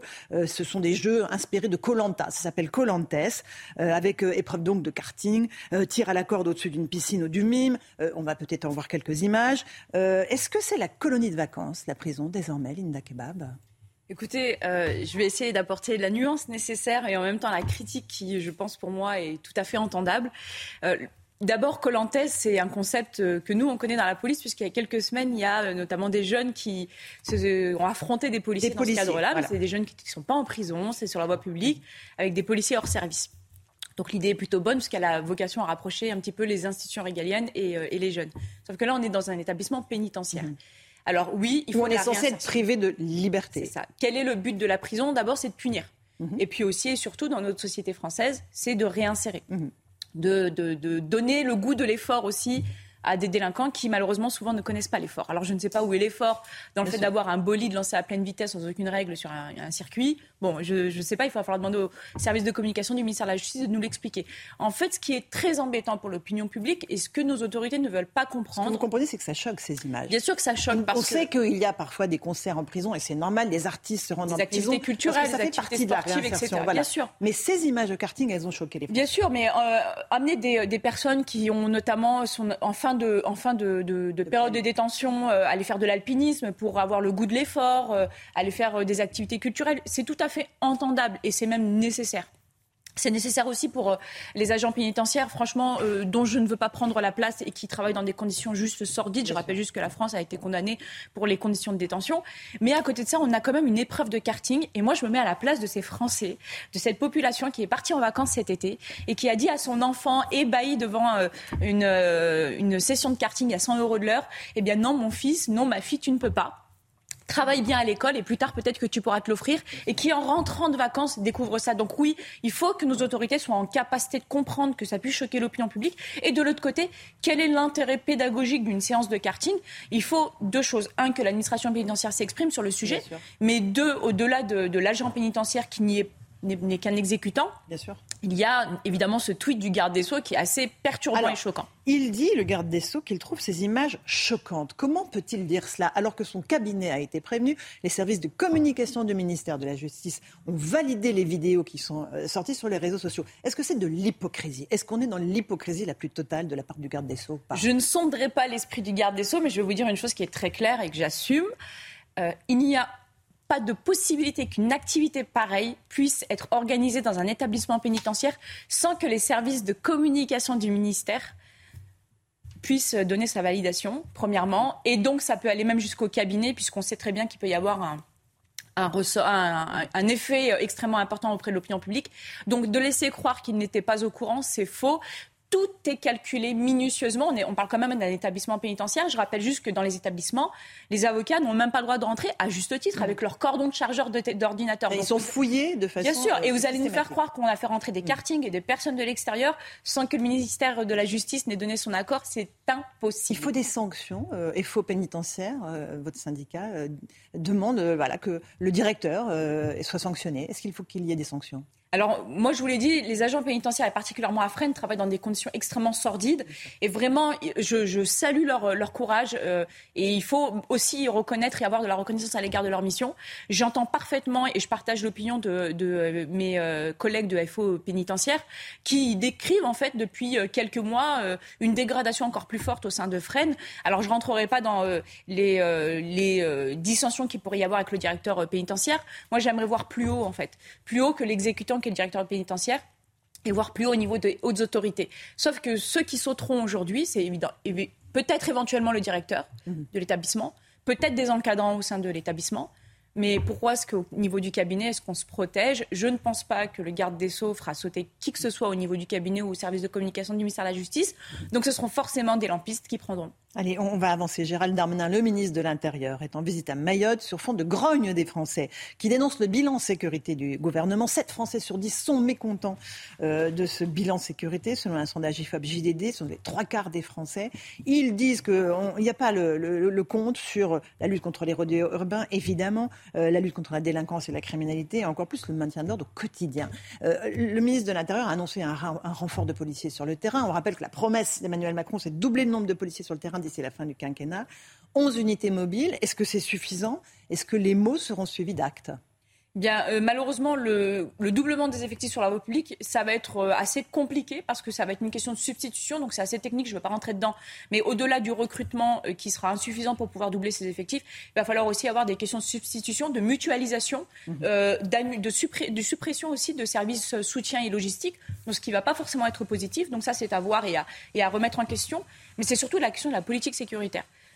On a le sentiment quand même qu'on court plusieurs lièvres à chaque événement euh, mis en avant par la presse et les médias, eh bien, le ministre de l'Intérieur s'exprime en disant euh, je mets le point sur les rodéos urbains et je me fais mettre en place des, opé- des opérations anti-rodéo qui, au passage, ne sont pas des opérations anti-rodéo mais des simples contrôles routiers. euh, sans C'est-à-dire qu'il n'y a pas de saisie des véhicules de, en utilisés par les rodéos urbains? Vous faites comment un- un- une opération d'anti-rodéo urbain en étant des policiers fixes sur un grand axe à attendre que les véhicules s'approchent de vous pour pouvoir les intercepter et les contrôler? C'est pas de l'opération anti-rodéo. Donc c'est de la communication. C'est de la communication et surtout ça n'a pas de sens de demander à des commissariats par exemple de faire des opérations de, contrôle routier juste pour que les chiffres vous soient donnés, alors qu'en réalité, il n'y a pas forcément là dans l'instant nécessité. Et donc, du coup, c'est enlever aussi la capacité de discernement des agents, la capacité d'initiative des agents. Donc, politique du chiffre. Et puis, à chaque fois qu'il y a un événement, eh bien, on va mettre le, doigt dessus sans regarder euh, la sécurité dans sa globalité et de se dire, oui, on met en place une question de politique sécuritaire mais également une question de politique pénale, parce que, en fait, finalement, cette barque républicaine est assez défaillante. Et ce que nous, on constate en réalité sur la voie publique, c'est qu'on a beaucoup de communication, mais on n'a pas de ligne, on n'a pas d'objectif. Nous, agents de la voie publique, on tourne un petit peu comme des hamsters en cage. Donc oui, j'entends tout à fait euh, l'opinion, le baromètre d'opinion concernant nos, nos concitoyens. La prestation de sécurité à l'égard de la population, elle est aujourd'hui insuffisante. Il y a une hausse, c'est pas moi qui le dis, c'est pas un sentiment d'insécurité. Il y a une hausse des violences aux personnes, faites aux personnes, même en dehors de la cellule intrafamiliale, c'est que donc il y a un échec quelque part. C'est pas l'échec des agents qui eux assurent la espèce de continuité, c'est la pérennité des appareils de l'État. C'est vraiment un échec politique. Un, mot des, euh, des urbains, vous en avez euh, et- parlé un instant. Vous dites qu'on ne donne pas aux policiers les moyens d'intervenir. Il n'y a pas de prise en charge. C'est le mot technique pour dire intercepter, c'est-à-dire aller au contact, quitte à provoquer un accident, faire tomber la moto, qui a un blessé, avec le risque d'émeute urbaine derrière. C'est ça Vous demandez cette prise en charge que la policier puisse intercepté intercepter pendant l'action Aujourd'hui, il y a un débat notamment sur le tamponnage à la britannique qui, lui, mérite d'être discuté parce que le tamponnage à la britannique se fait dans un contexte particulier. C'était notamment euh, au Royaume-Uni la lutte contre les euh, braquages et les vols à l'arraché. Et donc, du coup, à ce moment-là, les policiers, dans un cadre légal, sont autorisés à tamponner. On a, euh, nous, un autre contexte, c'est celui du rodéo urbain, et notamment de la prise en charge. C'est compliqué de dire politiquement, je veux lutter contre les rodéos urbains, et en même temps, demander aux policiers de ne pas prendre en charge, c'est-à-dire de ne pas chasser les scooters, même quand ils mettent en danger les piétons, parce qu'on a peur en effet qu'ils chutent, ça s'entend. Mais dans l'absolu, ça veut dire qu'on privilégie finalement que ces gens-là puissent s'enfuir et récidiver au risque de percuter des piétons, parfois des enfants malheureusement, plutôt qu'une fois pour toutes mettre la main dessus et les punir, surtout les sanctionner. Parce qu'il y a une loi depuis 2018 contre les rodéos urbains qui a délictualisé le rodéo urbain et malheureusement aujourd'hui, elle est très peu appliquée, très peu appliquée pardon. Et c'est encore une, la même chose, c'est ce que je vous disais en début de propos, c'est une question de politique pénale. Est-ce que le garde des Sceaux dira, et on ne l'a pas entendu dans cette affaire de rodéo urbain, est-ce qu'il dira à ses parquets, vous poursuivez systématiquement et vous faites déférer les auteurs de rodéo urbain Eh bien, on attend. Mais encore faut-il les interpeller. La prise en charge, ça veut dire quoi concrètement Que le policier, pendant euh, que le rodéo se déroule, peut aller intercepter, c'est ça? Intercepté comme pour tous les délits. C'est-à-dire on court après le, délinquant et on l'interpelle. C'est pas ce qui se passe aujourd'hui. Et, hein. bah, dans l'absolu, quand les policiers ont l'occasion, par un grand coup de chance, de pouvoir, notamment par euh, des, enfin, des, des, effets de tenaille ou, euh, ou parce que la configuration urbaine le permet, eh bien, intercepter les scooters. Mais la plupart du temps, nos salles de commandement, instructions hautement hiérarchiques, nous demandent de cesser la chasse. Et ça, c'est quelque chose que l'on dénonce parce qu'en fait, on nous permet pas de travailler. Mais comme c'est un délit, il y a le flagrant délit. Pendant 24 heures, vous pouvez mettre la main sur l'auteur des faits. Donc il arrive souvent que quelques heures après, on le retrouve sur la voie publique à pied, on l'intercepte, on l'interpelle et on le présente à la justice. Et malheureusement, à ce moment-là, les parquets sont assez débordés. Je peux entendre que les procureurs ne puissent pas demander des déferments automatiques des auteurs de rodéo urbains parce qu'ils sont déjà englués dans les violences faites aux personnes, les violences intrafamiliales, les politiques, les politiques sécuritaires qui s'enchaînent avec des instructions assez contradictoires. Et donc du coup, le rodéo urbain aujourd'hui, en réalité, je vous le dis très sincèrement, n'est absolument pas une priorité sur le terrain. Euh, et donc les policiers ne peuvent pas intervenir. Et je rappelle que ça pourrit la vie des habitants des quartiers dans lesquels ça Et ça pourrit la vie des, habitants. Mhm. Euh, et des gens surtout qui n'ont pas euh, voix au chapitre, cette grande majorité silencieuse, souvent populaire, pendant que des gens qui sont extrêmement privilégiés dans les grandes agglomérations se permettent de dire que c'est la bike life. D'accord. Euh, le refus d'obtempérer, l'autre fléau qui touche les policiers, un toutes les 30 minutes, c'est ce qu'a annoncé Gérald Darmanin. à Vénissieux, des collègues ont ouvert le feu contre un conducteur qui est décédé. Vous dites, on n'était pas dans le simple refus d'obtempérer. Là, là, il y avait la mise en danger de la vie d'un policier, c'est ça? Alors une fois n'est pas coutume, je suis désolée, mais je vais être obligée de faire la morale à certaines rédactions de presse. C'est euh, injuste, c'est profondément inique et c'est profondément malhonnête de dire que c'est suite à un refus d'obtempérer que les policiers ont tiré. 26 000 refus d'obtempérer, il y en a un toutes les 20 minutes. Est-ce que les policiers tirent 26 000 fois? Non. 10 000 Même pas. 5 000 Non. Même pas 500. Ils tirent 150 fois dans le cadre d'un refus d'obtempérer.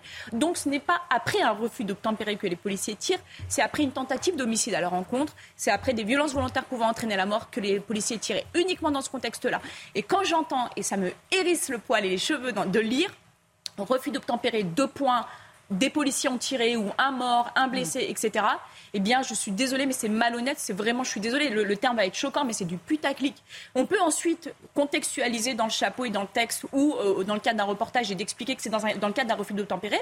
Mais la personne qui fonce dans un, dans, un policier pour s'enfuir, il a d'abord tenté de tuer des policiers avant de vouloir s'enfuir. Euh, Gérald Darmanin euh, veut, en cette rentrée, mettre l'accent sur la lutte contre les délinquants étrangers. C'est une priorité, dit-il. Il ne fait pas clairement le lien entre immigration et délinquance, mais il dit la moitié des personnes interpellées pour des actes de délinquance à Paris et la moitié à Marseille sont des étrangers, ce sont des immigrés. C'est une réalité que vous constatez, vous, sur le terrain? Bien, en effet, enfin, les chiffres sont là. Moi, je suis très attachée aux chiffres, euh, notamment quand ils sont statistiques. Et là, en l'occurrence, oui, on ne peut pas euh, nier le fait qu'il y a une proportion de personnes qui ne sont pas de nationalité française, qui ne sont même pas de nationalité européenne, d'un pays de l'Union européenne, qui soient interpellées et présentes dans nos locaux. Ça, ce sont les chiffres le disent. Donc oui, il y a une vraie question. Alors, il y a évidemment plusieurs facteurs. Il y a le facteur social, économique, etc. Mais il y a aussi, en fait, l'état dans lequel arrivent certaines personnes. On parle souvent des mineurs non accompagnés ou des personnes qui arrivent en situation irrégulière euh, et qui traversent la Méditerranée, il faut savoir que ce sont souvent des profils de gens qui n'ont pas décidé d'être des délinquants en arrivant en France. Ce sont des personnes qui étaient déjà des délinquants dans leur pays d'origine et qui décident de venir en France parce qu'il euh, y a un appât plus intéressant, parce que la situation économique française leur permet de se dire que peut-être le passant sera beaucoup plus lucratif à agresser que euh, dans leur pays d'origine. Donc oui, il y a un véritable sujet, il y a un véritable sujet de, de flux irréguliers, il y a un sujet administratif de l'impossibilité de reconduire à la frontière notamment des délinquants en situation irrégulière, avec la possibilité par des recours et notamment des, des conseils donnés par certaines associations qui ont leurs entrées dans les centres de rétention administrative. Et donc, du coup, tous ces process-là mis en place font qu'on n'arrive plus à les, à les, reconduire à la frontière. Il y a évidemment un manque de moyens de reconduite frontière. Et puis, il y a une grande question, un grand tabou politique, c'est la question diplomatique. C'est l'impossibilité pour nous, la France, de pouvoir mettre en place une voie diplomatique avec nos interlocuteurs extra-européens et de leur dire, voilà, on deal ensemble la nécessité notamment de, de, nous, de nous remettre des laissés-passer pour vos délinquants et d'arrêter de détourner le regard. C'est de la question diplomatique, c'est même plus de la question sécuritaire. Et là-dessus, on est complètement, je suis désolée, à côté de la plaque. Un dernier mot, la, la situation côté sécurité va être explosive en cette rentrée.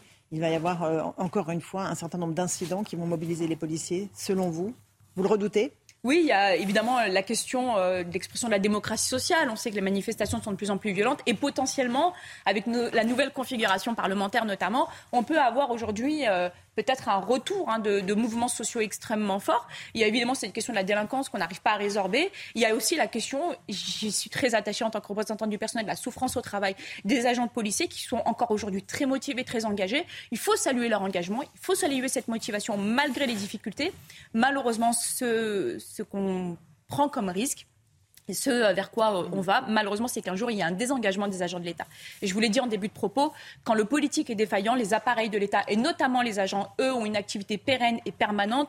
Il ne faudrait pas un jour que tout cela s'effondre. Et la crainte que l'on peut avoir, c'est que si la question de la sécurité est souvent une question politique, elle est aussi une question de, de, bien-être au travail des agents qui assurent cette, cette, ce, service, ce service public à la population. Et c'est un, vrai sujet. Et moi, j'en appelle à mes, nos concitoyens et de leur dire assurez-vous juste que ceux qui vous assurent cette prestation de sécurité soient bien dans leur travail, ce qui n'est pas le cas aujourd'hui. Merci beaucoup, Linda Kabab, d'être venue ce matin dans la matinale de CNews. À vous, Romain Desarmes, pour la suite de cette rentrée sur CNews. C'est News, il est 8h30. Merci à vous, Laurence Ferrari, à votre invité, Linda Kebab. On est ravis de vous retrouver. Il est 8h30. On est euh, avec toute l'équipe de la matinale. C'est la reprise.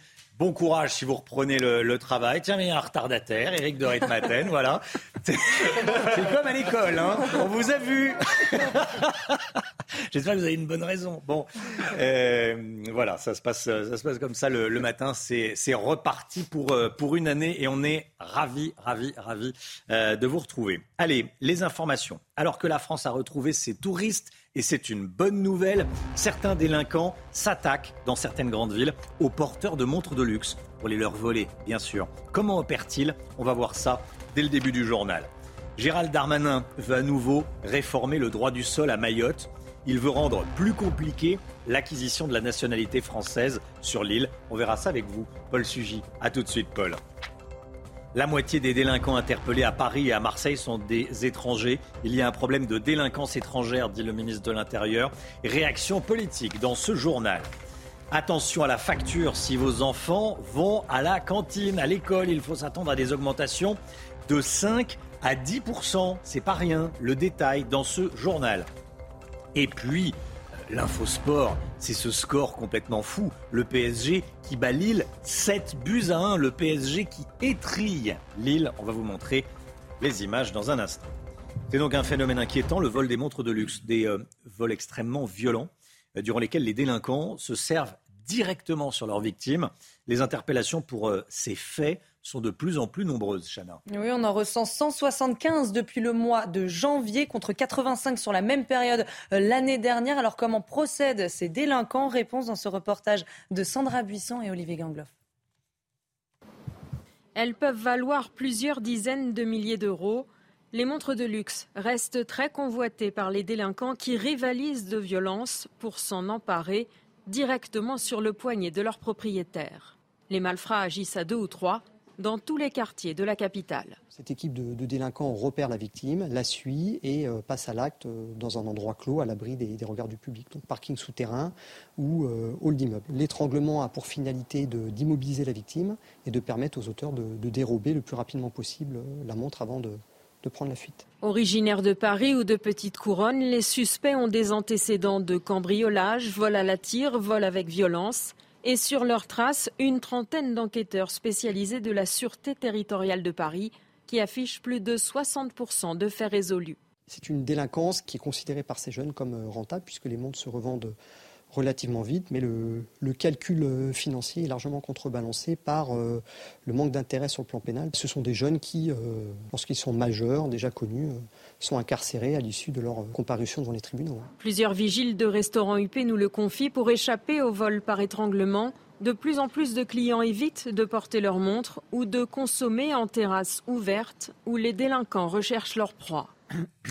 Est-ce qu'il y a un lien entre immigration et délinquance? Le gouvernement euh, ne cherche pas à cacher la vérité. Gérald Darmanin révèle des chiffres chocs dans le journal du dimanche. Regardez, à Marseille, plus d'un fait de délinquance sur deux est commis par un étranger. 55% des faits recensés euh, exactement. 48% à Paris, 39% à Lyon, Chana. Oui, et autre chiffre révélé par le ministre de l'Intérieur, les étrangers représentent 7,4% de la population française, mais sont responsables de 19% des faits de délinquance. Gérald Darmanin qui a rappelé qu'un étranger qui commet un acte de délinquance grave sur le territoire français doit être expulsé très vite du territoire. Pour Franck Louvrier, le républicain, Franck Louvrier, maire de la Baule, s'il y a de la délinquance en France, c'est de la faute de l'État et de la société. Il était avec nous dans le journal de 7 heures. Écoutez. Tout simplement, c'est la responsabilité, bien évidemment, euh, à la fois des politiques et de notre société depuis euh, ces dernières décennies. On a euh, mis dans des situations difficiles, parfois de pauvreté, des personnes qu'on a voulu utiliser entre guillemets pour travailler, et on a vu que ces quartiers, ces ghettos, se sont transformés en, des lieux de tension terribles qui ont amené, bien évidemment, à, des délinquances, à une délinquance supérieure à la moyenne. Et, et c'est la réalité dans toute la France, comme vous pouvez le constater, que ce soit dans les grandes villes ou même les villes moyenne aujourd'hui. Vous dites que la société française a sa part de responsabilité. Qu'est-ce que vous dites aux Français qui disent bah, écoutez, euh, moi je paye des impôts, euh, on accueille euh, des, personnes étrangères à qui on offre, enfin, à qui on propose l'école gratuite, des loyers modérés dans, les HLM, et, je j'ai pas ma part de responsabilité. Qu'est-ce que vous dites à ces Français qui pensent ça? Bon, je pense qu'il faut qu'on assume notre immigration. C'est tout l'enjeu sans doute du projet de loi et de la discussion qu'il y aura à l'automne.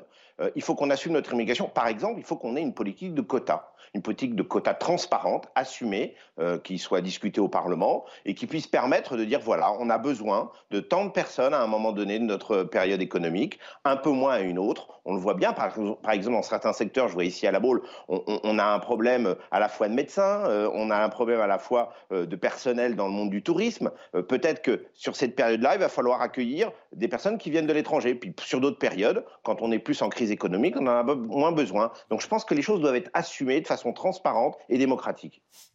Jonathan Sixou avec nous, Jonathan Sixou du magazine Causeur. Vous croyez qu'on peut avoir un débat apaisé sur euh, l'immigration en France? Je ne le crois pas malheureusement, euh, Romain, parce qu'on voit évidemment qu'on euh, touche là des sujets hypersensibles, des sujets parfois même tabous. C'est quasiment une nouveauté que le ministère de l'Intérieur pointe ainsi des chiffres et mette un lien direct, fasse le lien direct entre immigration et délinquance.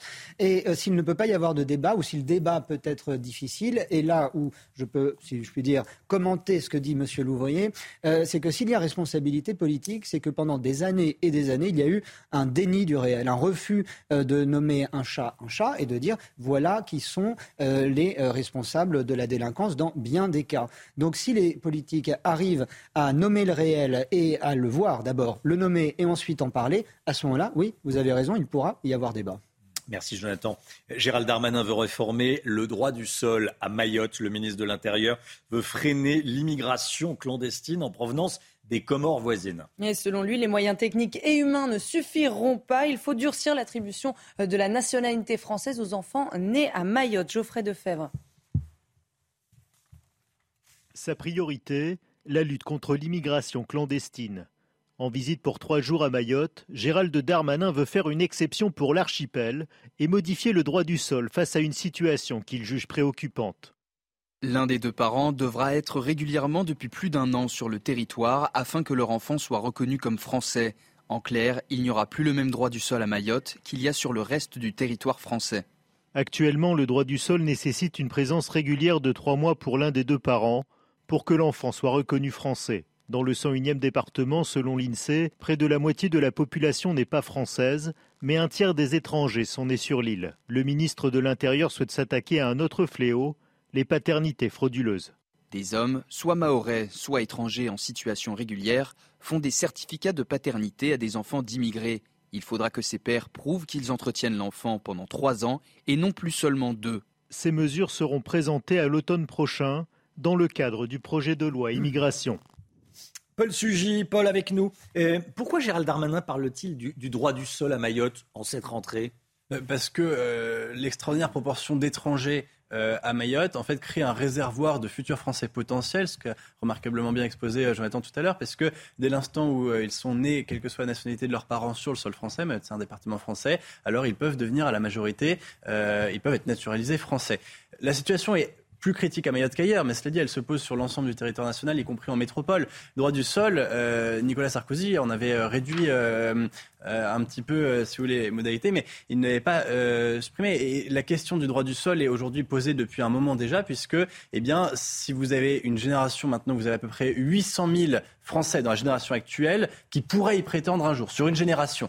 J'espère qu'il y aura 800 000 euh, étrangers naturalisés par droit du sol tous les ans. Mais ça voulait dire que si vous prenez le stock aujourd'hui des Français, des, étrangers mineurs dont les parents euh, euh, ne sont pas français mais qui sont nés sur le sol français, alors ils pourront faire la demande dans quelques années.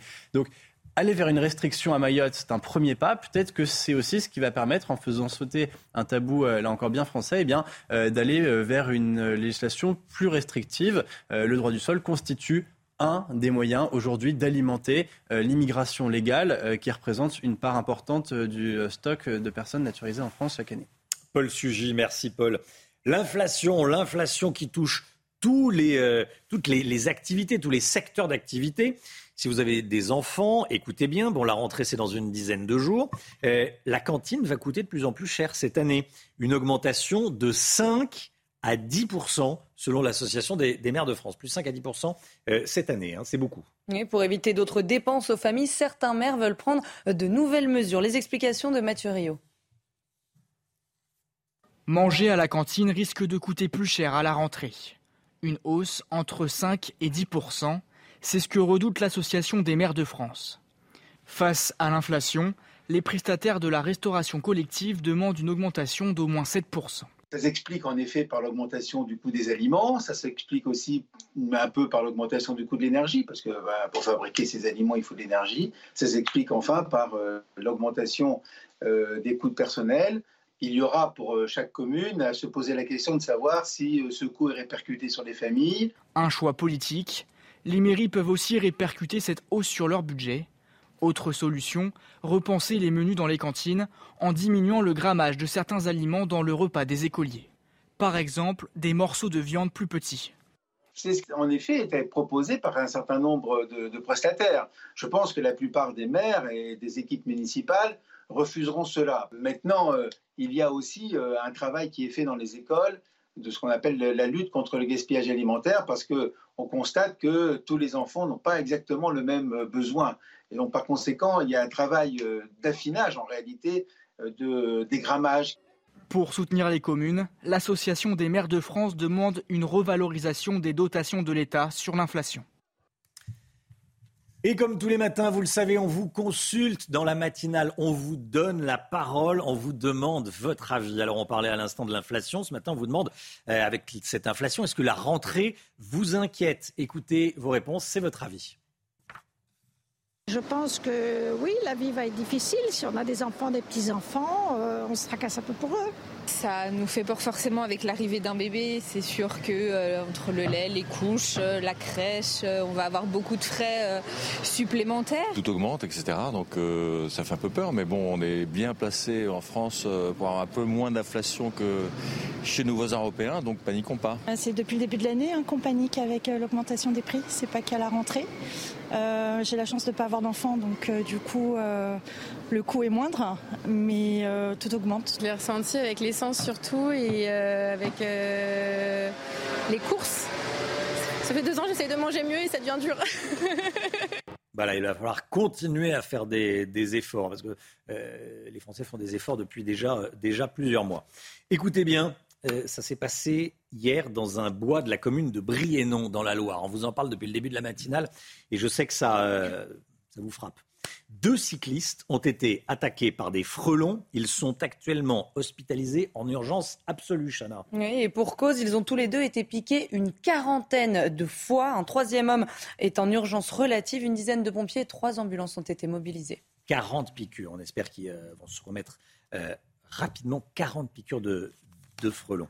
L'insécurité en France, les Français sont loin d'être convaincus par le bilan du gouvernement. D'après un sondage pour le journal du dimanche, trois quarts d'entre vous jugent ce bilan en sécurité du gouvernement négatif. Le détail avec Alexis Vallée.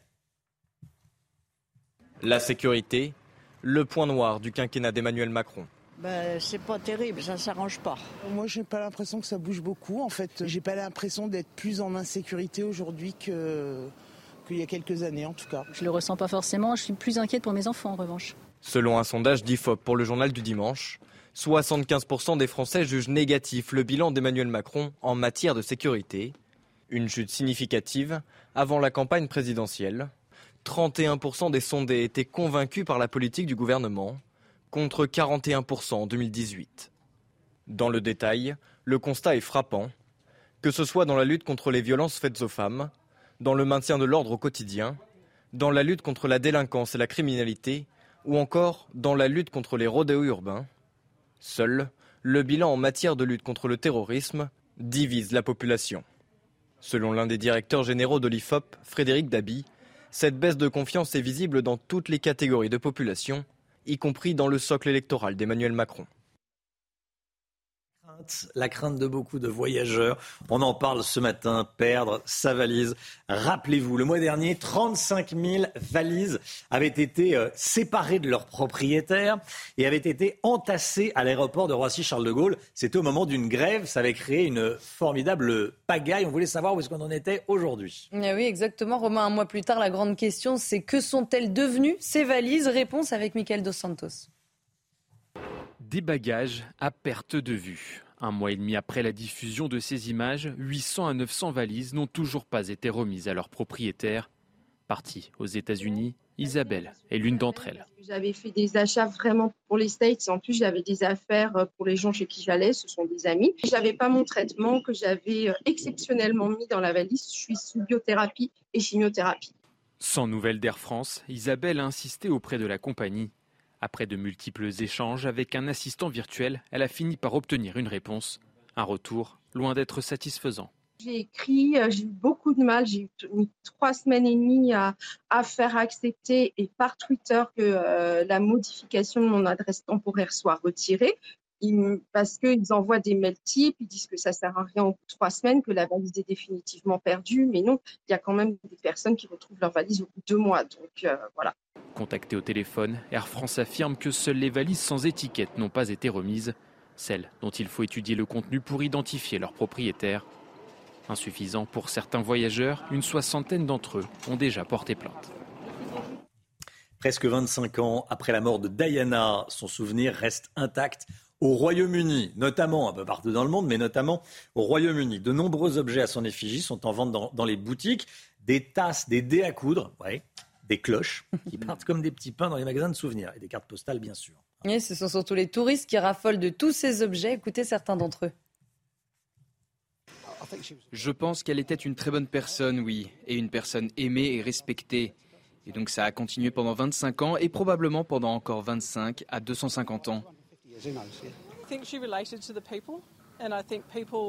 Je pense qu'elle était proche des gens et que les gens la voyaient comme une royale moins fermée d'esprit, facilement abordable même pour la plupart des gens. Je pense que c'est son héritage et qu'avec elle, ce sont ses garçons en particulier. Ils essaient de poursuivre le travail de leur mère. Lady Didi qui est, euh, qui est décédée dans la nuit du 30 au 31 août 1997. Je vous entends euh, devant votre télé. C'était en quelle année 1997, ben, euh, dans, le, dans le tunnel de, de l'Alma, évidemment. Vous étiez jeune journaliste, hein, Et oui, Maten. vous aviez 25 ans de moins, ça. À Europe 1. voilà, jeune journaliste à, Europe 1, et vous aviez annoncé. Exactement, oui. Le matin, bah oui, très tôt. On avait appris ça dans la nuit. Hein. On cherchait Jacques Chirac, d'ailleurs. On ne savait pas où il était passé. Il n'était pas trouvable. Et on avait eu une petite idée après. Oui, c'est resté un peu euh, mystérieux. C'est vrai qu'on cherchait le président de la République. J'avais oublié ce petit détail. Euh, de quoi on parle? On parle du, football et de ce score fou 7 buts 1 pour le Paris Saint-Germain hier soir face à Lille, au stade Pierre-Mauroy en plus. À Lille même donc. 7 buts à 1, dont un triplé de Kylian Mbappé. Kylian Mbappé qui a vite donné le ton puisqu'il a inscrit un but dès la huitième seconde de jeu, égalant euh, le précédent record. Le Paris Saint-Germain qui est ce matin leader de la Ligue 1 avec trois victoires en trois matchs. Allez, 8h48, 9h moins 10. Tout de suite, le, le point info, Chana Lousteau.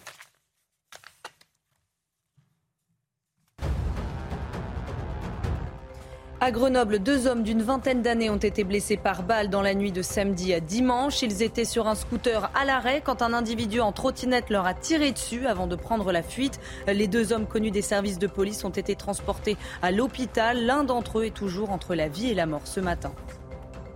La guerre en Ukraine et la centrale nucléaire de Zaporizhia qui est toujours au cœur des inquiétudes. Emmanuel Macron et les dirigeants américains, allemands et britanniques se sont entretenus hier euh, par téléphone. Ils appellent à la retenue et demandent également l'envoi rapide d'inspecteurs de l'Agence internationale de l'énergie atomique sur place.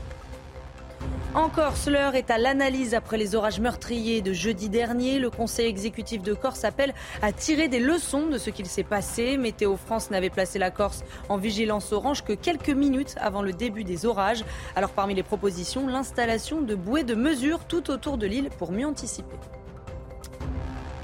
Tout l'été, la santé avec le docteur Brigitte Millot. On parle de tous les sujets qui, euh, qui nous concernent tous. Euh, et ce matin, on se pose la, la question suivante. Peut-on se baigner après avoir mangé? Ça, c'est la grande question après avoir mangé. il y a plusieurs écoles. Et on va écouter euh, la réponse du docteur Brigitte Millot.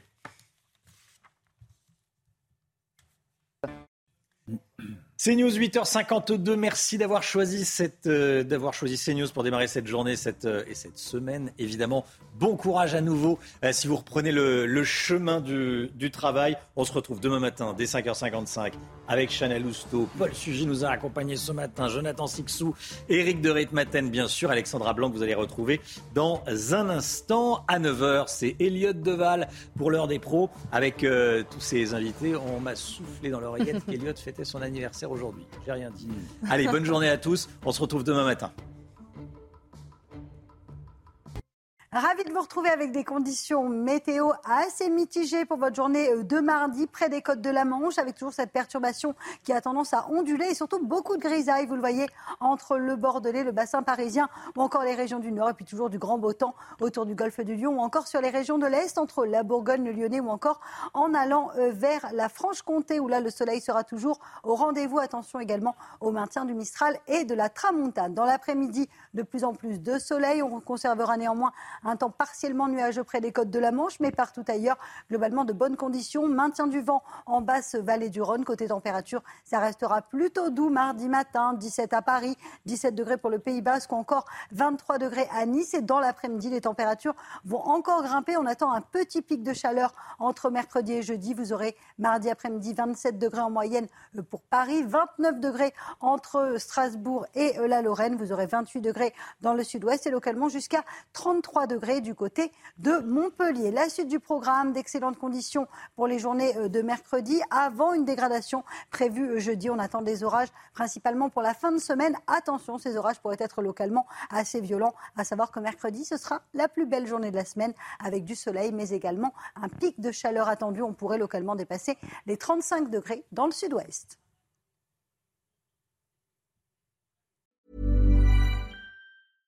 Hey, it's Paige DeSorbo from Giggly Squad. High quality fashion without the price tag. Say hello to Quince. I'm snagging high-end essentials like cozy cashmere sweaters, sleek leather jackets, fine jewelry, and so much more. With Quince being 50 to 80% less than similar brands. And they partner with factories that prioritize safe, ethical, and responsible manufacturing. I love that. Luxury quality within reach. Go to quince.com slash style to get free shipping and 365 day returns on your next order. Quince.com slash style.